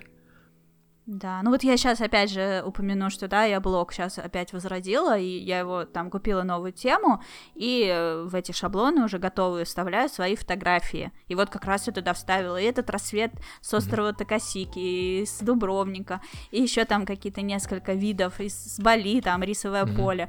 И так сразу же смотришь, и, во-первых, понимаешь, что да, это я сама сфотографировала, а не там не на шаттерстоке купила. Mm-hmm. Вот, и какая-то есть эмоциональная привязка, я точно помню, как вот я это делала. И, в принципе, красиво, ну, совсем другое дело, когда ты смотришь, вот, да, это мой блог, мои фотографии. Mm-hmm. Прям классно. И это на телефон было снято. А если бы у меня еще фотоаппарат был хороший, я бы вообще совсем развернулась. Пустите меня в путешествие, я устала уже не ездить никуда. Год заперти, это, конечно, тяжело. Да. Особенно, когда привык кататься везде несколько раз за год. Ну, с одной стороны, я, конечно, очень рада, что я так смогла успокоиться и подправить свое финансовое состояние, но сейчас я уже морально готова, все, уже можно, открывайте границы, пустите меня в США и в Японию. Mm-hmm. Ну, у меня вот так получилось, в прошлом году съездил в Новый Орлеан, и было планов миллион, и, и там и Токио, и Лос-Анджелес, и Берлин, и, и вообще, и Доминикана, и в итоге вот знаешь, первый этаж, второй этаж, подвал. Вот, вот мои путешествия за последний год. Ну ладно, это все равно лучше, чем да, 38 квадратных метров. Я согласен. Сидеть, э, жить в, э, в карантин в доме гораздо веселее, чем жить в карантин в квартире. Я вообще ни в коем случае это не оспариваю. Это просто очень круто, что у меня все это есть и нет никаких проблем. Кинотеатр закрыт, да ну и хрен с ними, у меня свой, знаешь, ну, такое, да. Ну, в целом, видишь, вот ты мне писал о том, что ты тоже долгое время работал на удаленке, в принципе, ты морально был готов к этому, и ты чувствуешь себя так комфортнее, чем в офисе. И со мной такая же история. Я очень рада, что у меня был опыт работы в офисе, потому что я начала именно с работы из дома на фрилансе. И я так работала 7,5 лет, и у меня были, я тогда этого не понимала, я потом это поняла, что у меня были очень большие проблемы и с тайм-менеджментом, и вообще с пониманием, как работает как процессы происходят рабочие, mm-hmm. да, там какая-то деловая переписка, еще что-то. То есть я просто так как бы работала сама. Э, видеомонтажами я зарабатывала. Ну вот. И потом, после этих семи с половиной лет э, этой работы, я попадаю в офис Nintendo, где мне объясняют, как, собственно, люди работают в офисах. Потом я попадаю в другой офис, еще в другой. И все, я уже готова к тому, чтобы снова работать из дома. Я уже все понимаю, как что. Мне не нужно сидеть в офисе, мне не нужен человек надо мной там с палкой, чтобы я работала нормально. Я могу себя сама организовать. И сейчас для меня такой кайф просто. И я вот думаю, ну так может так и оставим, может нам не нужно ничего. И мои коллеги разделяют эти взгляды, ну, как бы тут уже главное, чтобы руководители тоже решили в какой-то момент, что, а, ладно, сидите дома. Ты знаешь, я по себе заметил, что я работаю из дому э, почти так же продуктивно. Есть ощущение, что работаешь больше из дома, потому что у тебя нет перерывов. Потому что когда ты в офисе, ты не можешь планировать встречи одна за другой, ты не можешь планировать все эти вещи. Тебе нужно оставлять какое-то время на то, чтобы просто дойти от одного края офиса до другого края офиса и ну э, вот на, на, на прочие нужды. А когда ты сидишь дома, то там начинается день в 9 утра и заканчивается, знаешь, там вечером, потому что есть еще там, коллеги из э, офисов в Китае, например, э, в Японии, mm-hmm. с которыми надо пообщаться в Корее. Вот, а, и замечаю, что да, наверное, эм, так из офиса ты бы не работал. Но с другой стороны, многие эти встречи не были бы нужны, если бы ты с людьми сидел в одном офисе. Ну, понятно, там, с Китаем, Кореей нужны были бы, ну, да. но с коллегами, с которыми мы раньше сидели просто в одной комнате, многие встречи нам просто не, не понадобились, потому что все эти вещи решаются, перекинувшись парой, парой слов, эм, когда ты сидишь в кабинете. Угу. Нет необходимости прям создавать э, целую сущность. И э, программистам это особенно заметно. То есть у нас программисты э, и рады, и не рады э, работе из дому. С одной стороны, рады, потому что ну, дома уж точно меньше отвлекают коллеги, чем э, на работе. Ну, да. И поскольку я сказал, многие все-таки живут в домах, э, особенно, ну, особенно программисты, это люди обеспеченные, э, они живут в домах, они могут себе позволить выделить, вот как я себе выделил, у меня офис есть, э, сюда никто не заходит, никто не мешает. Но э, тебя из-за из того, что ты работаешь дома и вроде как никто не отвлекает, тебе больше назначают встреч, потому что то, что раньше заняло бы 5 минут на то, чтобы сообщить команде, теперь занимает слот на полчаса э, встреч. И ну, да. вот это вот раздувание встреч, оно э, заползает на время, которое можно было тратить на то, чтобы заниматься, собственно, программированием или там чем-то еще. И у нас компания специально ввела, у нас есть день без встреч, например, пятница, мы по пятницам э, не назначаем встреч, и у нас четырехдневная рабочая неделя каждую вторую неделю. То есть у нас Ух ты. одну неделю у нас пятница рабочая, но без встреч, вторую неделю у нас пятница вообще не рабочая. Блин, это круто, я тоже так хочу. И компания, э, ну, Epic вообще в этом плане хорошая компания, выгоняет людей э, в отпуска на неделю, там, каждые несколько месяцев. То есть в принудительном порядке у нас вот на Рождество, о, господи, на День Благодарения, например, неделю э, был отпуск. До этого в сентябре был неделю отпуск. До этого в июне был в неделю отпуск. И вот сейчас Новый год опять будет, по-моему, 10 дней отпуска. Или даже 2 недели. Так. В России и так в январе 10 дней отпуска у всех. Ну, в Америке так не принято. В Америке э, Рождество э, выходной, сочельник короткий день, Рождество выходной, Новый год рабочий день. Угу.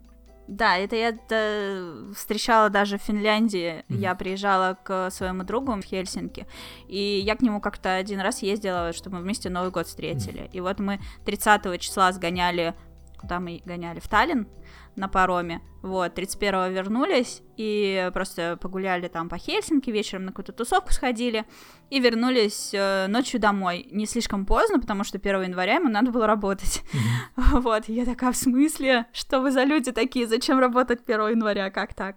А у меня как раз было 10 дней выходных, и вот я там на 3, по-моему, 4 дня приехала в Хельсинки. Потрясающе вообще. Ну, он так, он как бы тоже из дома работал и в полсилы, ну, как бы, видимо, все понимали, что в Новый год там гуляют, но это рабочий день. Ну, как у нас 31 декабря рабочий день, но тоже уже настроение не рабочее совсем. Угу. Короткий день, так называемый.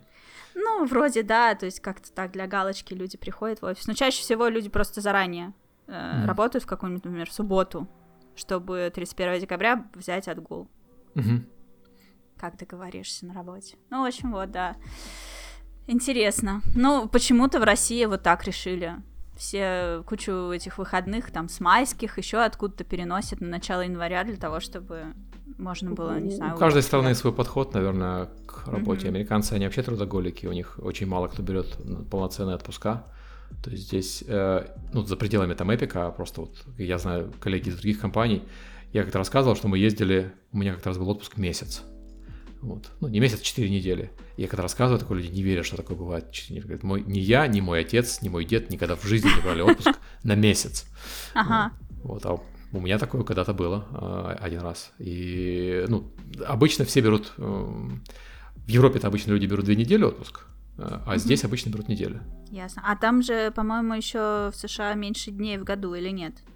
А, нет, в США э, как компания Э, договориться. В США нет обязательного отпуска. А, то есть в Европе в этом плане, э, сколько я работал в европейских компаниях, если ты не отгулял отпуск, тебя в конце декабря просто выпихивают из офиса, потому что компания штрафует, если сотрудник не отгулял отпуск. Ну, кроме там руководства. Руководство не, не всегда выпихивают. Uh-huh. Но все равно могут оштрафовать за, за кого угодно, если человека есть неотгуленные отпускные дни. А в Америке нет, это на, на усмотрение, считается, что это на усмотрение работодателя и сотрудника. Как они договорились, так у них отпуска и идут. Считается, что это свободный рынок, поэтому э, там должны решать э, работодатель и работник или там профсоюзы. И отпуска у многих компаний есть на самом деле оплаченные. Просто они маленькие, и многие компании, например, здесь нет такого понятия, как больничный оплаченный. То есть больничный здесь во многих э, компаниях идет из отпуска. У нас нет, естественно, но я видел так, такие ситуации, когда ты вот или болеешь, или у тебя, если ты поболеешь несколько дней, это означает, что твой отпуск летом может быть короче на, несколько, на эти несколько дней. Или а, за свой да. счет. Невыгодно. Ну, блин, да. в России, честно говоря, вот настоящие больничные оформлять тоже страшно невыгодно. Я всего один раз это сделала. И посмотрела потом на свою зарплату и решила, что, ну, блин, я и так кучу денег на лекарства потратила, еще mm-hmm. и потеряла кучу, там, от зарплаты, я не знаю, сколько, процентов 80 потеряла вот за эту неделю, что я mm-hmm. болела. Ну вот, и я так, а, да небо, все, я, короче, больше нет, ну, то есть тоже как-то либо ты просто больной, но и работаешь из дома, либо еще что-то, но только не вот эту бумажку, что это mm-hmm. именно больничный, который выдал врач, потому что это супер невыгодно, просто кошмар. Знаешь, у меня сколько... Я, я не так часто болею, слава богу. Но сколько да я тоже, да. Не было ситуации, никогда не было ситуации, когда это была проблема ни в одной из компаний, нигде. Но это просто повезло работать в таких хороших компаниях. Ну да, я тоже, я на прошлой, позапрошлой работе, ты просто если болеешь, тебе, так говорят, ничего не оформляй, просто оставайся дома, лечись, mm-hmm. если есть возможность, ну, там, присмотри. Ну, я просто руководителем была, поэтому я не могла там совсем на mm-hmm. самотек все пустить, это была моя личная инициатива. Я, конечно, mm-hmm. там больная из дома с ноутбука просто приглядывала, mm-hmm. что все нормально. Вот, да. А в Nintendo вот приходилось оформлять именно больничный. Угу. Я так, я кошмар вообще, мне так не понравилось. Такой плохой опыт, думаю, господи, не дай бог. Ну а на фрилансе, конечно, не работаешь, не зарабатываешь. Не работаешь, не ешь, да. да.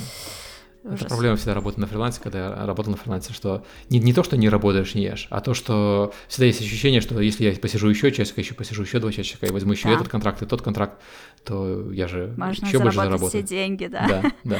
Да-да-да, потому что ты никогда не знаешь, а что будет дальше, а вдруг не сезон, а вдруг да. заказов больше не будет. Это очень было стрёмно. Да. Именно поэтому я в какой-то момент, вот за эти семь с половиной лет, я уже потратила все свои нервы, mm. и из-за этого я думаю, господи, вот люди получают каждый месяц одинаковое количество денег, можно мне так же вот? Я готова ради этого даже переехать в другой город. А вот. Мечтала, мечтала об этом, я просто не знала, а чем еще я могу заниматься. Вот я умею монтировать видео, мне это надоело, я хочу что-то другое. А что? И вот я где-то полгода вот так сидела и думала, что же я могу. Я вернулась жить к родителям, чтобы не платить аренду за квартиру. Вот, и я сидела просто в таком унынии, типа, мне скоро 30 лет, а я не знаю, чем мне заняться. Вот, и в самый-самый такой момент, когда я была вот на полном эмоциональном днище, мне ни с того ни с сего вдруг, ну, то есть я не просила об этом, я никому об этом не говорила. Мне вдруг позвонил Яша Хадажи и такой, го в Москву в Nintendo. Я такая, да ладно, так можно было?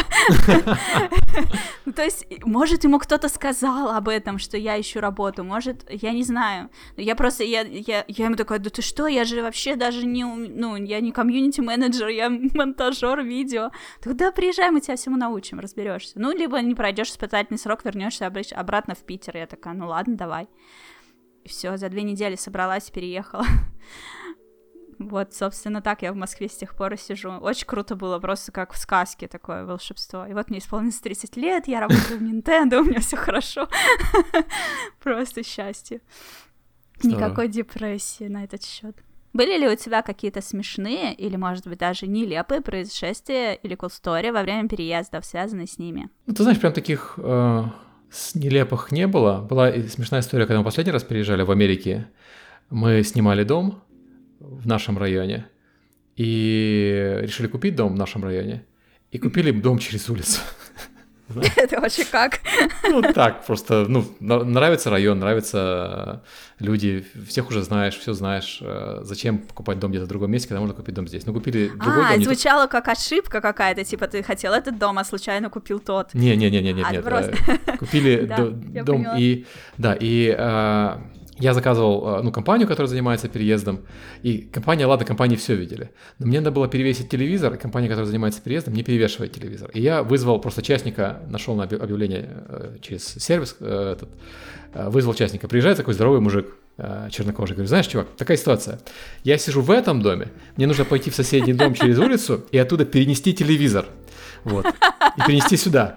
Вот. Но от того дома у меня нет ключей уже, но я знаю код от кодового замка. Очень стрёмно звучит. Такой смотрит на меня, подводит меня этот странный человек с акцентом под статью или не подводит. Уж эти русские украинцы. Да, да. Короче, мы, ну, мы правда пошли. Я не мог, он здоровый, этот телевизор, не мог его перетащить сам. Так бы, конечно, ничего такого не делал. Загрузили его в машину, привезли сюда. Ну, это был мой телевизор из, из э, уже не моего дома, но он на меня так реально... Я, я видел, как он смотрит на меня, так, «Ну, что-то тут не то, но, блин... Вообще странненько, Уже, уже же приехал по работе, и вроде как история звучит разумно, и все. Да, я бы тоже, если честно, напряглась. Соседний дом. Американцы в среднем меняют дом раз в 7 лет, по-моему. Поэтому здесь это даже вот переезд из, из дома в дом, вся эта инфраструктура очень хорошо налажена. И есть компании, которые занимаются этим под ключ, ты вызываешь, они тебя все собирают, все упаковывают, все mm-hmm. Да, в Москве тоже такое есть. Да, да. То есть mm-hmm. нет никаких. Ну, то есть есть, конечно, у тебя там головная боль, там э, мебель не очень хорошо собрали, там что-то поставили не туда. Mm-hmm. Вот, но там что, что, чтобы что-то потерялось прям сильно. У меня такое было при приезде из Германии, они, по-моему, коробку одну потеряли. Вот. Да, и, и там ничего важного не было. И, да и черт с ней. И все. Угу. А почему переезжают раз в 7 лет, типа в, в больший, в больший меняется, дом? Меняется ситуация в больший, в меньший дом. Меняется mm-hmm. ситуация по-разному. И люди здесь не воспринимают дом как... Ну, то есть это, конечно, самая твоя большая инвестиция, но это все-таки инвестиция. То есть ты вот купил дом, у тебя дом, mm-hmm. я не знаю, на три спальни, например, маленький. Да, а да. у тебя родился еще ребенок, тебе нужен дом на четыре спальни, а может быть и даже на пять спален. Вот. Э, ты покупаешь новый дом. У тебя дети э, поступают в колледж э, окей, дети поступили в колледж, внезапно у тебя в доме, в котором было, я не знаю, 6 спален, у тебя из них 3 э, пустуют. Ты переезжаешь в более э, меньший дом.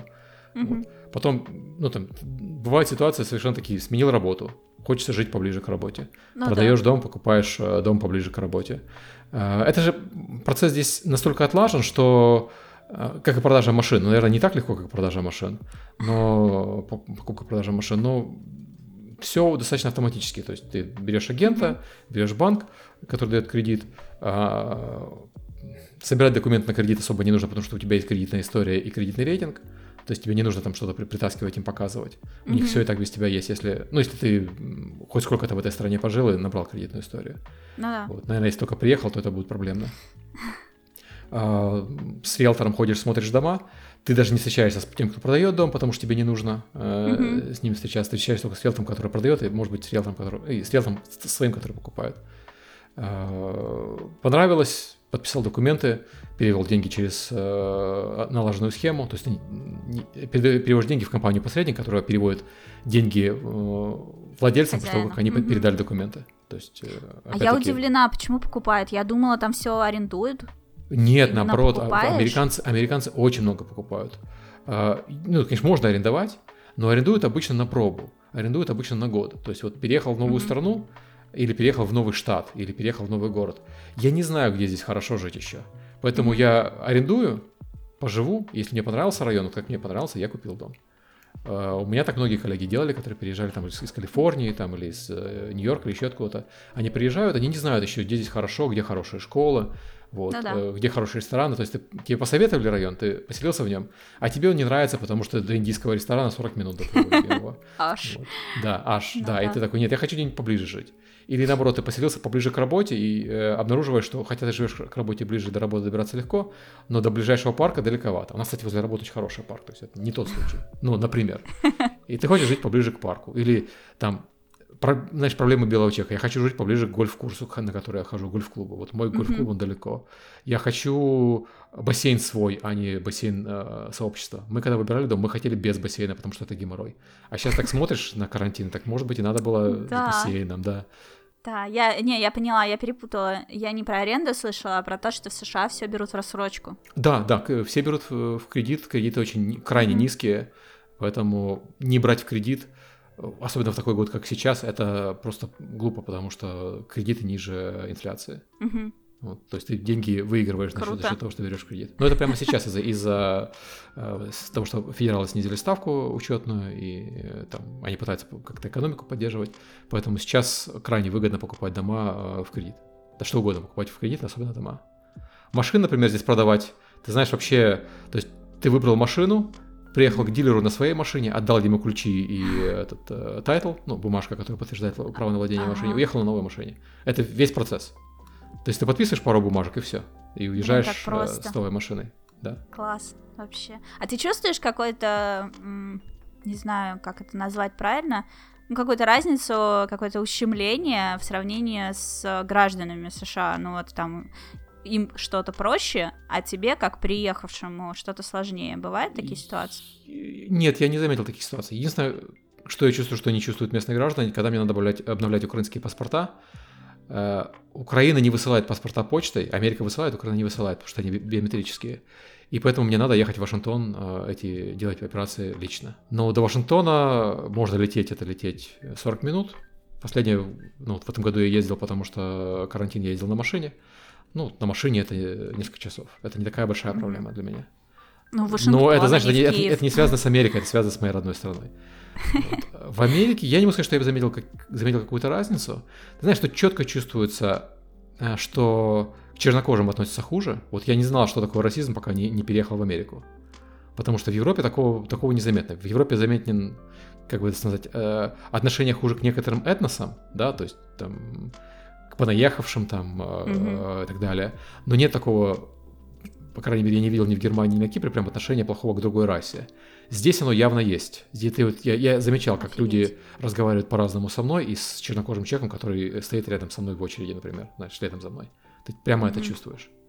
Вот. Э, но отношение ко мне хуже из-за того, что я говорю с акцентом, нет, потому что здесь многие говорят с акцентом. Это ну, нормально. Ну, честно говоря, по поводу акцента, ну, я уже это говорила, что у меня вообще не было никаких иллюзий. Mm-hmm. Главное знать, э, как бы, выразить свою мысль. А mm-hmm. насколько у тебя там акцент, как у тебя произношение поставлено, да вообще, плевать. Тем более язык, в Америке. у меня более-менее правильный, у меня проблема, есть небольшой акцент, и не, не, непонятное происхождение, люди еще пытаются периодически угадать, откуда он. Вот. А здесь ну, очень многие говорят с акцентом. Просто mm-hmm. здесь очень много людей, э, ну, особенно, наверное, в нашем штате, особенно в нашем регионе, в треугольнике, э, потому что треугольник это такой местный научный центр. Здесь очень много исследовательских компаний. Например, вот тест на ковид первый был разработан здесь. Mm-hmm. Один из, одна из вакцин, она разработана здесь. Здесь большой биомед и большой IT, особенно биомед. Поэтому здесь очень много приехавших людей из разных стран, там большая диаспора из Индии, например, вот, большая диаспора из Украины. Э, я говорю, украинских магазинов больше, чем, э, чем русских на порядок. Э, большие диаспоры там из, из других стран тоже. И поэтому люди привыкли, что приходят люди, говорят с небольшим акцентом, но при этом как бы во всем-то остальном они ничем не отличаются. Я, кстати, помню вот тот момент, когда ты вел Твиттер на русском языке и вдруг стал вести его на английском, mm-hmm.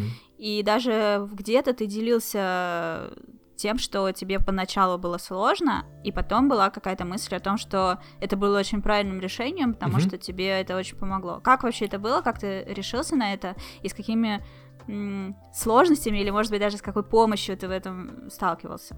Знаешь, э, решился, потому что я в определенный момент обнаружил, что у меня круг общения э, во многом англоязычный уже стал. Mm-hmm. И я пишу в Твиттере, они меня не видят. Соответственно, я не могу... То есть то, что я говорю, мне приходится повторять второй раз для них при встрече. А знаешь, ага. я вот это писал. Вот. При этом мой русскоязычный круг общения, он весь понимает по-английски все равно. Ну да, логично. Так что как-то э, перешел на это. Плюс я сталкивался с этой ситуацией, и особенно я сталкивался с этой... Ну, я с ней сталкивался позже, как у человека публичного, у меня, естественно, много есть фанатов, и один из векторов атаки — это они берут то, что я говорю по-русски, и перевирают на английском. Говорят, что я сказал что-то, что я не говорил, а поскольку а, проверить нельзя, а интернет никогда все равно никто ничего не проверяет, вот. У меня такая ситуация была с Reset Эрой, они меня страшно любят. Э, они несколько моих э, подкастов, они просто перевели в кавычках, говорили, приписывая мне слова, которые я не говорил. Вот. И я, я перешел на английский до этого, и я вот поэтому по-русски про работу почти не говорю, потому что я не хочу, чтобы а, были ситуации, когда то, что я сказал, опять вот таким вот образом переврут. Если я говорю Блин, про работу, я говорю про это по-английски. Да. Я, говорю по-английски, потому что английский переврать сложнее, потому что по-английски говорят все. Ну, понимают mm-hmm. все, не говорят все, понимают все в этой индустрии, по крайней мере. Ну да, можно будет проверить фактику. Mm-hmm. Ну да, да. да. Мне на, на, на DTF периодически спрашивают, почему я не пишу что-то важное, но потому что на DTF я, если буду писать, я буду писать по-русски. Угу. Пиши по-английски на DTF. Ну да, да, да. А вот у нас есть специальный корреспондент. Да, да. Но все, что по работе, я буду говорить. Все, что по работе, я буду говорить по-английски, да. Все, что, ну, все, что важное по работе, так простые вещи, понятно, что можно говорить по-русски. Ты можешь сказать, что это требование твоего пиар-отдела, потому что иначе они не смогут это проверить. Ну да. Лайфхак. Да, ну вообще да, это очень классно. Я э, завела отдельный Инстаграм для своих этих э, уроков, и mm-hmm. еще у меня есть третий Инстаграм аккаунт э, для моих хорьков. И вот как раз его, как раз его я веду на английском языке. Э, стараюсь, э, во-первых, для меня это практика.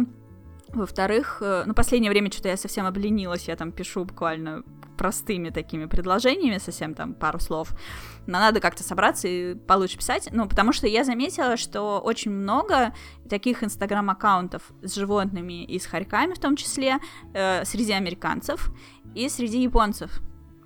И я подумала, а что я буду себя ограничивать только русскими, так на меня, на этот аккаунт хотя бы больше людей подпишется. И у меня такой спортивный интерес, я хочу подраскрутить его до того момента, когда мне будут предлагать что-нибудь, типа, а давайте мы вам подарим лежаночку для вашего хорька, а вы сделаете фоточку в свой инстаграм. Вот мне очень хочется какой-нибудь такой фигни. Вот, не знаю, получится или нет, но, Знаешь, быть... у нас, э, у нас у собаки есть, э, мы пользуемся умным мошенником, который mm-hmm. определяет, где, где она находится. И э, в настройках умного ошейника по дефолту есть опция «Введите Инстаграм вашей собаки». У нашей собаки нет Инстаграма, но почти у всех собак, которые там в рейтингах и у соседей, ага. у них есть. То есть это а можно еще камеру ей повесить, и она будет делать стримы в Инстаграм. Нет, еще не хватает. А, да, и летсплей, да. Вот как только в Инстаграм можно будет э, прикрутить донаты, ты по-другому об этом подумаешь. Я не выкладываю такие вещи обычно в Инстаграм не ну, свой, и думаю, что собаке, наверное, не надо, не надо Инстаграм свой тоже.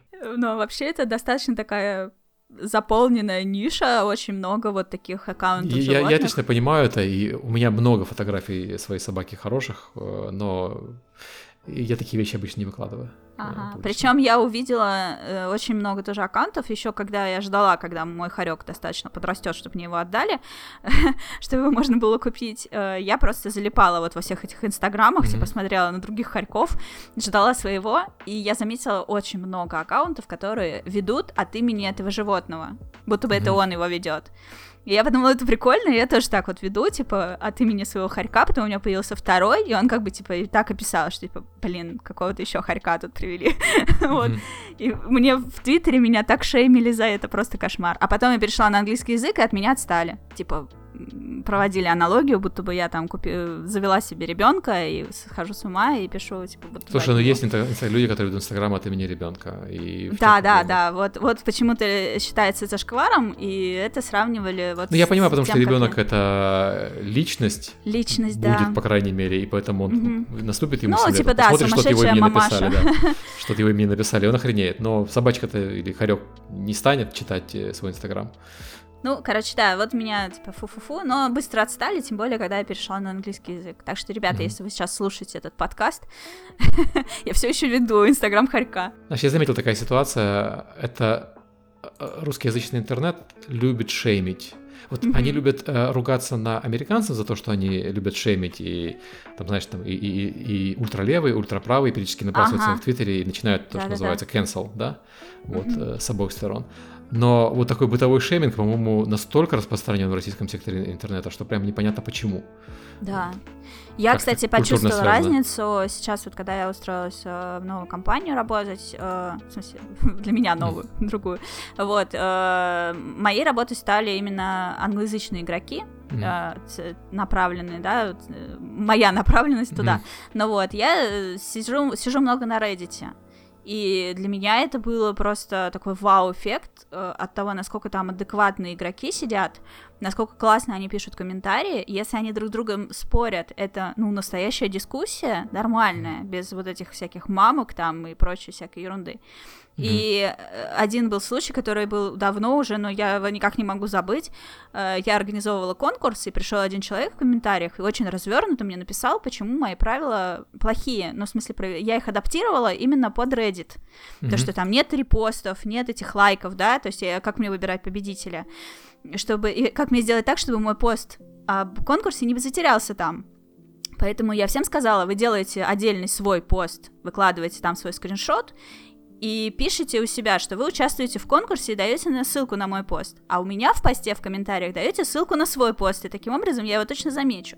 И какой-то чувак пришел такой, что вот все сейчас будут спамить этими ссылками, типа, что за фигня? Я ему говорю, ну, чувак, давай в следующий раз я тогда сделаю иначе, вот как ты пишешь. Вот. Он меня поблагодарил, прошла неделя или даже две, и он вернулся в эту переписку, извинился передо мной, что он был неправ, и что действительно моя идея работает, и иначе бы ничего не получилось. И я такая, господи, ничего себе, вот это так можно, чтобы вот человек не просто меня смешал с говном, а еще вернулся потом и извинился. То есть он даже не смешивал, он нормально просто выразил свою точку зрения, совершенно спокойно, без, какой, без каких-то эмоций, и объяснил, почему я делаю неправильно. А потом сказал, что да, ты была права. И я такая, вау, ну ничего себе, вот это просто рай на земле. Я с тех пор Reddit просто обожаю. И там все время такие ситуации происходят. Они такие там котики и лапушки. А потом я захожу в Твиттер, и просто я, например, пишу о чем-нибудь, типа, я купила такую-то игру, и прямо вот сижу и в предвкушении, как я сейчас в нее поиграю. И собираю 100 комментариев о том, почему эта игра говно. Спасибо, да, ребят, да, да. большое вообще. Прям сразу захотелось в нее поиграть. Ужас. Нельзя никакой радости делиться, ты сразу же тебе такая открывается огромная черная дыра, и она твою эту всю радость туда всасывает. Да, я, я это замечал, я не понимаю, с чем это связано. Я вот. тоже. Вообще какая-то дичь. Ну, типа, все такие, ну ты радуешься, радуешься, а я тебе сейчас туда ложку дегтя кину, свою. Она же никак твою радость не должна портить. Ну, ребята, она реально портит. Это mm. очень утомляет. И я уже где-то на 90% снизила свою активность в Твиттере за последние несколько месяцев. Это мне далось, наверное, сложнее, чем бросить курить, если честно. Я привыкла писать твиттер. Я удалила приложение с телефона, я долго его искала, этот ярлычок по привычке. Вот, и очень было тяжело, но вроде сейчас уже отпускает. Я уже прям помню. Сейчас я это напишу, и мне напишут вот то, и мне будет грустно и плохо. Лучше не надо. Надо переходить в англоязычный твиттер, короче. Как ты? Да. Там, там отличается ситуация, но Твиттер, он достаточно токсичный и на английском языке тоже. Просто не настолько. В принципе, да, просто такая да. атмосфера. Угу. Ну, значит, мне надо уходить на Reddit. А, а, ожида... А. Такое дело. А, ожидание того, что в Твиттере, ожидание того, что ты можешь написать гадость кому угодно, а, можешь написать, не, не обязательно гадость, можно написать кому угодно, и он тебе ответит, оно создает определенную атмосферу, что люди ожидают, что вот я напишу директору компании, и он мне сделает срочно, пофиксит что-то. А ну, учитывая, да. что, ну, если есть таких запросов немного, то люди все, всегда идут навстречу и пытаются исправить, знаешь, потому что, ну, все mm-hmm. же люди пытаются помочь, то создает ощущение, что подожди, вот ему исправили, ему исправили, а мне не исправили, или исправили через два дня. Ну, как же так? Это несправедливо. Вот. Есть такое. Не, ну вот коммуникация с э, большими крупными компаниями или с какими-то известными личностями, это, мне кажется, вообще бесценно. Это такой угу. Просто нужно понимать, что компании могут себе позволить держать штат людей, которые отвечают на, тех, на вопросы техподдержки, если он говорит в Твиттере. Большинство... В Твиттере даже интерфейс есть для оказания техподдержки компаниями. И mm-hmm. поэтому понятно, когда ты пишешь там, я не знаю, там, Макдональдсу, и они тебе оказывают техническую поддержку, какая у них там поддержка возникла, это один вопрос. Другое дело, пишешь, когда ты пишешь, я не знаю, конкретно директору там, регионального отделения Макдональдса. Ну, Слышь, алло, директор. Да, да. Который, может быть, я не знаю, у него твиттер посвящен тем, что он, ему нравятся Звездные войны и котята. Вот, но, возможно, это не совсем правильно. Да, да, да, это есть такое, потому что я, например, веду свой личный твиттер, да. и это не твиттер комьюнити менеджера любой из компаний, в которой я mm-hmm, работала, да. да, и если мне туда начинают приходить, типа, что ты тут пишешь про Харьков, иди баги исправляй, mm-hmm. это обидно немножечко. А, но в любом случае я имею в виду, что вот это вот наше время, в котором мы сейчас живем, когда у нас есть такая возможность э, до еще недавно недосягаемых людей достучаться, это прям угу. офигенно. Ну, не, не людей как людей, а именно компаний. Типа. Ну, для людей тоже, на самом деле. Если у тебя есть что-то сказать именно человеку, то почему бы нет? Ну, и это тоже, да. Да. Если главное не переходить границы и не скатываться. То, что ты не, не стал бы говорить человеку лично. Да, да, да, да. Уважать друг друга. Так, что мы еще не обсудили? Как изменился твой образ жизни? Подстраиваешься ли ты под местный образ жизни или сохраняешь какой-то свой привычный всюду? Слушай, ну нет образ жизни встал, сел за компьютер, поработал, встал за компьютер, сел, по -по поиграл, занимался спортом. То есть, на самом деле, он там, не сказать, что сильно отличается. А, я подстраиваюсь под местные, я уже говорил про под праздники местные, под местные, mm-hmm.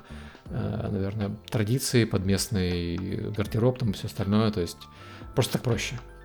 Вместо ну, того, да. чтобы сидеть и, э, ну, кроме рубашек, э, все остальное проще покупать здесь. а с рубашками что? Ты знаешь, у них просто другие, другой подход э, к рубашкам э, в сравнении с тем, какие я люблю рубашки. Поэтому приходится либо покупать в поездках, например, в Нью-Йорк поехал, там купил рубашки, поехал в Европу купил там, либо покупать по интернету. Как бы есть любимые бренды, они доступны везде, покупаешь э, либо вживую, либо по интернету. Вообще в Америке купить что бы то ни было, проблем нет вообще никаких. Здесь есть вообще все, чего нет вживую, есть по интернету. Но ты говоришь про Японию, например, я подписан на сервис, который присылает коробку со снеками японскими раз в месяц. Вот. Э, Я тоже так хочу. Можно да. мне такой сервис? Их, их много, он не один, их много. Вот, и они классные, они присылают всегда интересные штуки, они присылают и лапшу э, там, и чай, и вообще mm-hmm. все остальное. И То есть ты, ты даже не выбираешь, да, что там будет? Да, да. Там, там можно выбрать. Вот, да, там можно выбрать, там можно пройтись и самому выбрать, что ты хочешь. А можно сказать, я готов подписываться на э, лутбокс странного каждый месяц. И Блин, я поищу такой сервис, мне такое надо. Я их много. и это не, их не, он не один и не два, и даже, наверное, не три. Их очень много, и я знаю, что они доставляют, ну, по Америке не доставляют, естественно, все. Угу. Подозреваю, что в Европу, наверное, тоже должны доставлять. Я думаю, да, точно. Ну, в Москву уж точно все должно быть. Угу. Это идеальный город и в этом к этому привыкаешь очень быстро, что вот живешь вроде как ну, я шучу, что я живу в деревне, понятно, все-таки большой, относительно большой город по американским mm-hmm. меркам. Но ты очень быстро привлекаешь, что у тебя есть, в принципе, доступ ко всему тому же, к чему есть доступ у людей из Нью-Йорка там, или из Лос-Анджелеса. Если тебе вдруг что-то хочется, что есть не только в Нью-Йорке, ты садишься на самолет, это полтора часа до Нью-Йорка. И полтора часа на такси по Нью-Йорку еще. Вот. Ну да. Да, то есть ну, нам захотелось пойти на, этот, на призрак оперы, на мюзикл. Ну, господи, сели на выходные, слетали, посмотрели призрак оперы, вернулись назад это, это сильно, конечно, развращает, я бы сказал. Когда тебе нет необходимости, как в Европе, ты сидишь и ждешь, ага, когда же концерт вот этого исполнителя будет в нашем регионе? Вот. Так в Европе же тоже там все близко. Разве нет? Э, ну, в Европе, в Европе, да. Это, наверное, Кипр и Украина больше, потому что да. Э, из Украины летать все-таки далековато, с Кипра тоже далековато летать. Угу. Не сложно, но далековато. Ну, то есть ты сейчас сидишь в США, и говоря Европа, ты еще и Кипр и Украину подразумеваешь. Ну, да, да, они Окей. Я-то просто про Европу, я так и думаю, что ты там Германия, Франция, там Да, да, в Германии Германия, несмотря на ужасные аэропорты в Берлине, сейчас там открыли новый аэропорт, может что-то изменилось, uh-huh. но а, э, Германия, Берлин а, занимал первые два места в рейтинге худших аэропортов Европы. Номер один и номер два это были э, оба аэропорта из Берлина. Uh-huh. Вот. Даже несмотря на это, это было все равно здорово, потому что мы так, когда нам захотелось в Венецию на карнавал поехать. И мы тоже взяли, купили билеты, они обошлись в 30 евро на человека, а, сняли этот, квартиру центре и э, смотались на неделю в Венецию. Конечно, из, например, из Америки так не сделаешь, с Америки это надо планировать. Ну да. А в Европе далеко. у тебя многие поездки, вот мы так, мы так летали не только в Венецию, мы так и в Париж летали, там и э, в Голландию ездили. Все это настолько быстро и дешево, что ты не задумываешься об этом как о каком-то событии, которое надо планировать заранее. Ты mm-hmm. просто вот есть настроение, есть, например, распродажа, покупаешь и едешь. Блин, круто. Визы не надо, ты просто выбираешь время. Да, и да. Это... То, что, то, что визы не надо, очень сильно расслабляет. Это, конечно, это радость вообще. Спасибо. Это был Порошенко еще тогда, да. Спасибо за то, что отменили визы украинцам. Просто песня. Куда? Ну, нам это нам не нужны были визы, потому что было разрешение на э, работу. Угу. Но даже если нет разрешения работать, но есть украинский паспорт, конечно, это сильно расслабляет, что можно ездить везде. Правда, не, не в текущей ситуации. Ну да.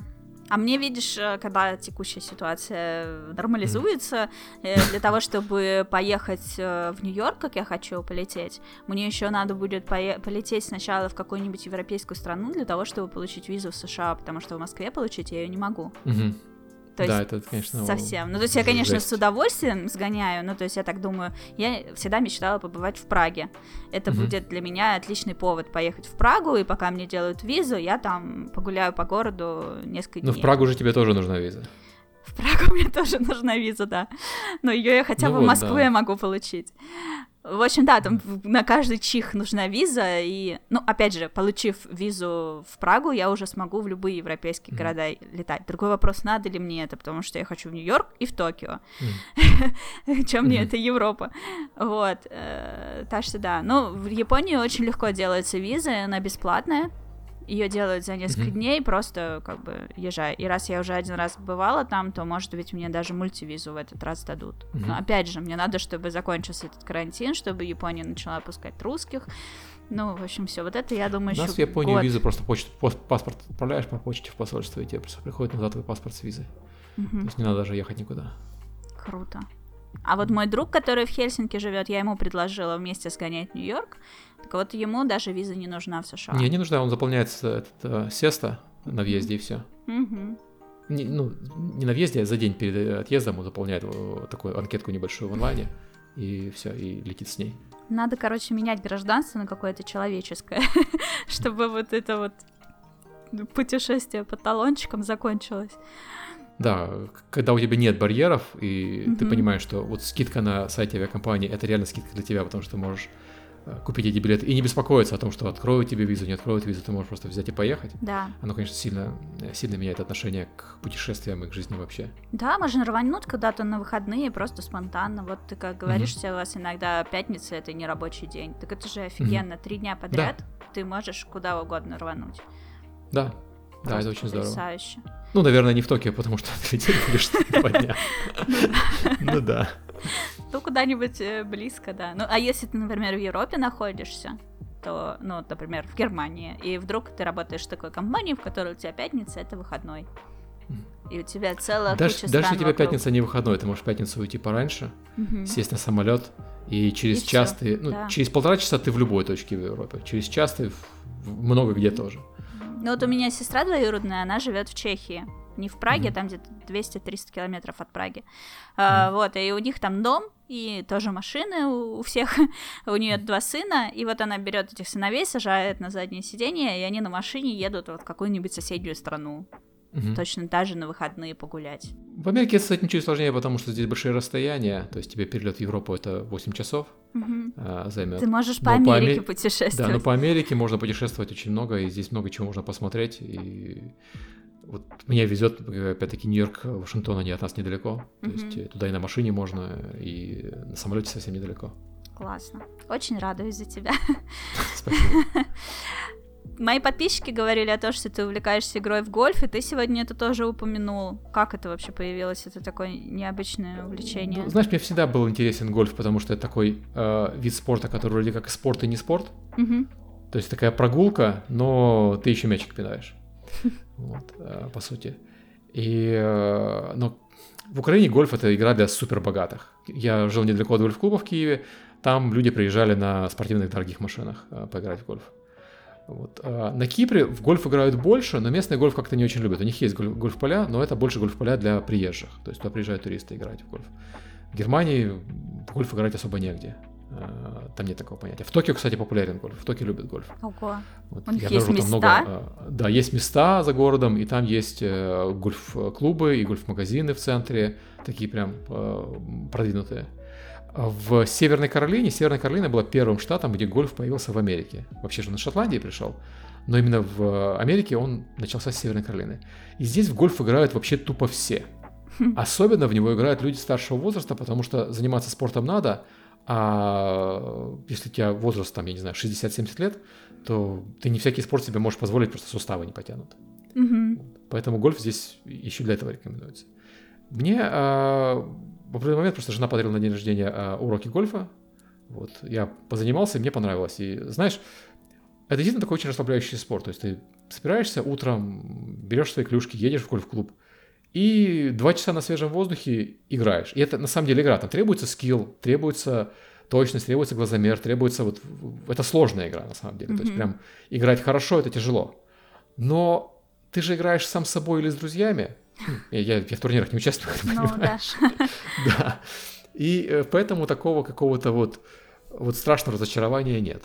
Э, Мы с сыном играем, сын периодически очень злится, когда у него не получается. Там вообще. Вот, э, хорошо, что клюшки плотные делаются, а то бы сломал, наверное. Ужас. Вот, да. Но э, и, и там бывают действительно раздражающие ситуации, когда там, там в ловушку попала или еще куда-то, или не получается там, там блин, я не знаю, а, с полметра закатить мячик.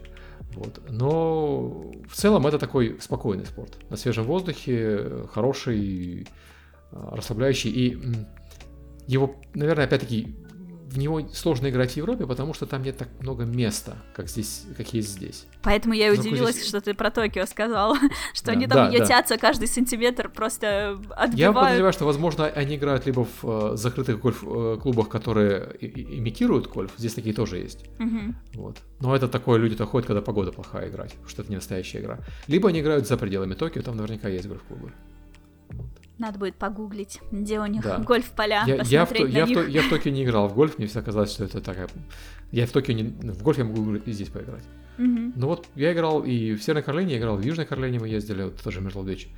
Здорово, то есть э, это очень красиво, опять-таки, э, спорт прикольный, спорт, он вроде как не тяжелый, но ты устаешь после него, Мгм. потому что особенно руки и плечи, потому что замах. э, Ну, да-да-да. э, да, да. Вот. Но при этом он как шахматы, наверное, в плане э, там, э, возрастных ограничений. То есть играть можно с любого возраста до любого возраста.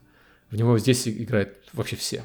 То есть ты приходишь и видишь, что вот в гольф пришли играть там люди с детьми, вот, а вон пришли играть явно там с бабушками. Приходят люди там, знаешь, у которых там э, какие-то физические проблемы есть. Вот я играл один раз в гольф э, с чуваком, который ветеран.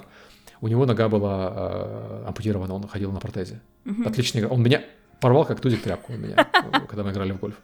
Вот. И, и правда, в какой бы спорт мы еще с ним играли, с чеком, с такими воз- возможностями, где он не был бы вообще... ну, наверняка ему сложнее, чем мне играть, просто Ну что да. он опытнее, но где он мог бы играть практически на равных.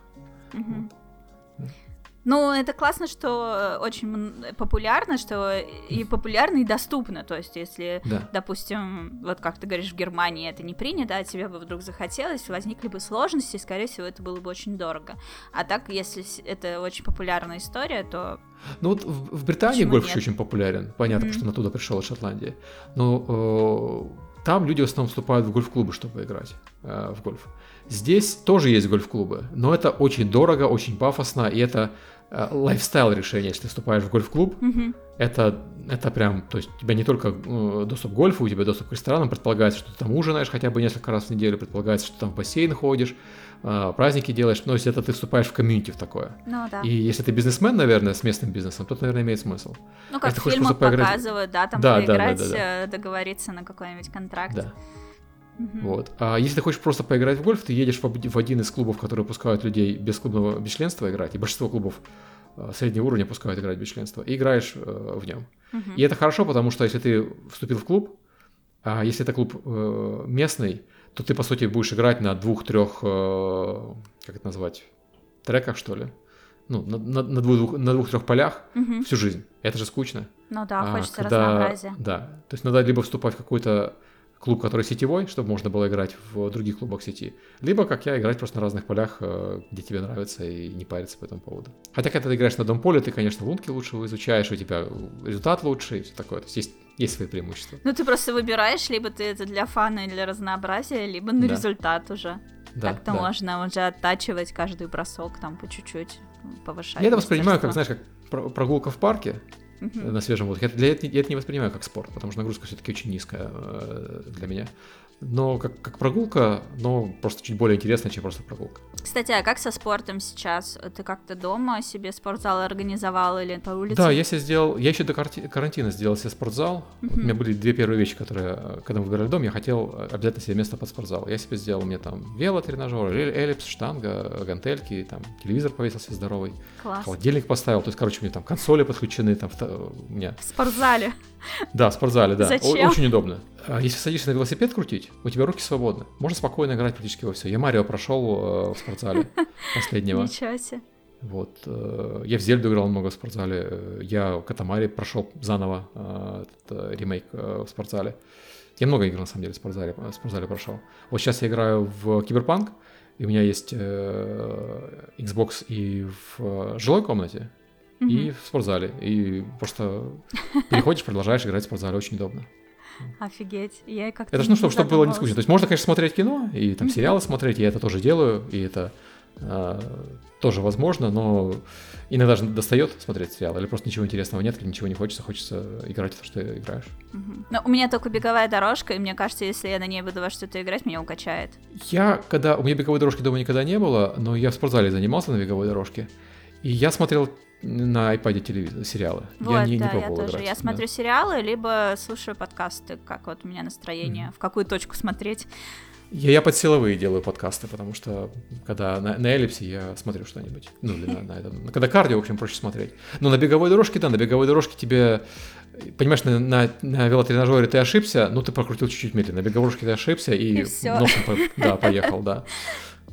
На я представила себя бегущей со свечом. Да, да.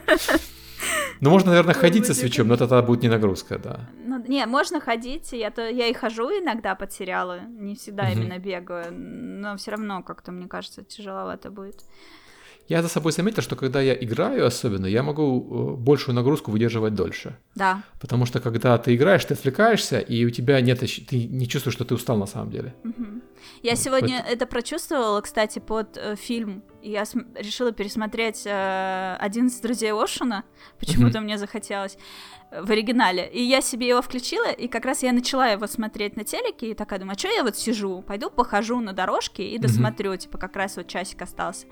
Я его себе включила, и э, какой-то там был как раз такой момент э, живой, очень активно там они грабят mm-hmm. казино, и, в общем, и я не заметила, как у меня полчаса пролетели просто, я так mm-hmm. туда погрузилась, в это кино, и, ну, иду, иду, а потом такой, ой, нифига, уже там 36 минут из часа прошло, обалдеть. У меня такое было с Марио, когда я сел играть в Марио, и, знаешь, обычно я занимаюсь ну, от, от получаса до часа на э, тренажере. А я сел и три часа, короче. Офигеть! Ну, интересно же играть. не сводила. Не, нормально, нормально. Встал такой, смотрю на счетчик калорий, такой, фига себе. Да. Ладно, мы уже записываем подкаст почти два часа. Я не могу тебя так долго задерживать. Э, как завершающая минутка воодушевления для слушателей, как бороться с прокрастинацией? Что бы ты посоветовал слушателям? Как ты сам борешься? Я не борюсь с прокрастинацией. Я вот некоторое время назад обнаружил, давно на самом деле, что прокрастинация это обычно сигнал, что ты не хочешь делать что-то, потому что надо понять, почему ты не хочешь это делать. То есть крайне редко прокрастинация возникает, потому что э, ты ленивая сволочь. То есть это, это, это большое заблуждение, что каждый человек это ленивая сволочь. В большинстве случаев прокрастинация возникает как я не хочу это делать, потому что э, это бессмысленно, потому что я не чувствую пользы от вот этой деятельности. Я это сделаю, потому что надо э, для галочки или э, там требует руководства, но я сам по себе понимаю, что это, эта работа дурная и бесполезная. Или прокрастинация возникает, потому что, ну как же я могу заниматься вот этой фигней? Это, знаешь, такой паралич, когда у меня столько других проблем, которые мы, на которые надо обратить внимание, и надо бы ими заниматься, а я вот прокрастинирую и не занимаюсь ими, потому что у меня вот есть легкая задача, которой я не занимаюсь. Угу. И я просто такие моменты, когда возникает ситуация, мне не хочется что-то очень делать. Я такой сажусь и думаю, почему мне не хочется это делать? И когда ты понимаешь, почему тебе не хочется это делать, ты просто понимаешь, может быть, это и не надо делать. Может быть, вместо того, чтобы делать эту задачу, ты просто приходишь к человеку, который тебе поставил эту задачу, и говоришь, знаешь, вот это бесполезная трата времени, она не приведет ни к чему, поэтому, потому что вот поэтому. Угу. Или ты понимаешь, что у тебя есть другая проблема, которую надо решить перед тем, как садиться за это, потому что она тебе где-то сидит на, в подсознании и, и э, гложет тебя. Вот. Или ты понимаешь, что это совершенно пустое, пустое беспокойство было, и на самом деле, хотя тебе кажется, что это пустая трата времени, после того, как ты потратил некоторое время на изучение вопроса, ты понимаешь, что нет, на самом деле не пустая трата времени. Знаешь, бывает ситуация, когда прокрастинация возникает, потому что тебе эту задачу поставили, а не ты понял, почему эту задачу надо делать. Uh-huh. То есть тебе приходит, я не знаю, там какое-то руководство э, и говорит, вот надо сделать вот это. Такой, а зачем, а почему? И, во-первых, можно просто потратить чуть времени попытаться понять, почему. И если нет возможности понять, почему, не понимаешь, можно пойти спросить. Угу. В большинстве случаев человек, который поставил задачу, он хочет, чтобы эта задача была сделана. И с удовольствием потратит там полчаса-час, если нужно, на то, чтобы объяснить, почему эта задача должна быть сделана.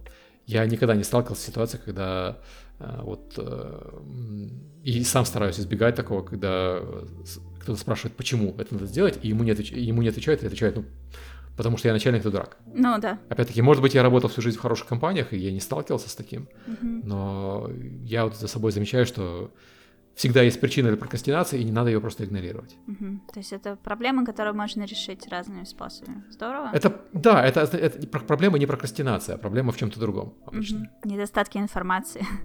Да, недостатки информации, недостатки понимания, там, недостатки мотивации. Угу. Ну, мотивация возникает как раз от, от первых двух причин, а не сама по себе. Mm-hmm. Бывает, конечно, когда ты просто тупо устал, и все, и больше ничего не хочется. И тогда ты не прокрастинируешь, ты просто организм говорит, подожди, мы сейчас сдохнем, если мы продолжим заниматься, работать в таком темпе. Это тоже проблема, и, и тоже ее надо решать перед тем, как браться за какую-то задачу. Mm-hmm. Вот. Ну, я разделяю, да, это эту мысль, честно говоря, лично у меня с прокрастинацией особых проблем нет. Э, этот вопрос э, пришел от слушателя, когда я в Твиттере предложила спросить что-нибудь не про игры. Нет, это очень хороший вопрос. Я просто людей, которые прокрастинируют, их часто шеймят, и, по-моему, это неправильный подход, потому что это не прокрастинация, это не лень. Лень это другое. А лень это что? Это, ну, лень это состояние человека, когда ему не хочется что-то делать, потому что ему не хочется что-то делать. И ленивых людей крайне мало, на самом деле, потому что, мне кажется, люди по своей природе, они активные. Просто а, даже ты скажешь, вот человек ленивый, он весь день играет в видеоигры. Но он же не ленивый, раз он играет в видеоигры. Ну. Чем-то занимается, видеоигры требуют вовлечения. Вот. Ленивый это там, когда лежит всю, весь день на печи, и то таких людей на самом деле нет. Это если человек лежит весь день, это означает, что у него, скорее всего, проблемы со здоровьем какие-то, и он не может ходить, еще что-то. Ну да. Или да, депрессия, если... что тоже, собственно, проблемы со здоровьем. Если ты находишь э, для себя занятие по душе, то ты ради него даже готов рано утром вставать, и ты будешь вставать mm-hmm. сам без будильника, просто потому что у тебя внутри движущая сила, типа, круто, я сейчас стану. Ну, это как, я не знаю, ожидание какой-то, например, посылки крутой, mm-hmm. да, которую ты очень mm-hmm. долго ждешь. Ты подскочишь, побежишь этого курьера встречать. И именно вот с такими же эмоциями можно вставать даже на работу, если ты ее любишь, или заниматься какими-то хобби. Конечно, не бывает такое, что тебя так, так штырит 24 на 7. Время от времени устаешь и теряешь Вот ты пример приводила, когда в 5.30 вставала, чтобы пойти э, искупаться или пойти сделать фотографии. Да, ну. да, да. Это... И, и вообще не парило это. И он типа да. поспал всего 4 часа и выспался, потому что очень хочется вот э, получить эти впечатления. Да, можно так построить свою жизнь. Ну, то есть, если у тебя прям руки опускаются, и тебе не хочется делать что-то по работе, ну, наверное, что-то с этой работой не так. И с или этим с можно работой, разобраться. Или с задачей. Угу. Да. Или у тебя реально может, могут быть проблемы с тем, что ты устал и переработался, и, и из-за этого у тебя возникает такая ситуация. То есть не всегда проблема с работой, проблема с тем, как много ты работаешь. Угу. Или там, я не знаю, медицинское состояние какое-то вроде депрессии тогда надо обращаться к специалистам. Ну да, вот, или там. Всегда есть причина, нельзя такие вещи игнорировать. Угу. Ну да. А, я, кстати, хотела э, в самом начале подкаста рассказать о том, как я вообще о тебе узнала. Мне просто кажется, что это забавный, забавный момент. Но на самом деле я даже рада, что я пропустила этот э, вопрос mm-hmm. свой в плане, потому что сейчас э, в конце я даже могу э, подытожить им. Короче, в 2011 году у меня появилась Nintendo 3DS.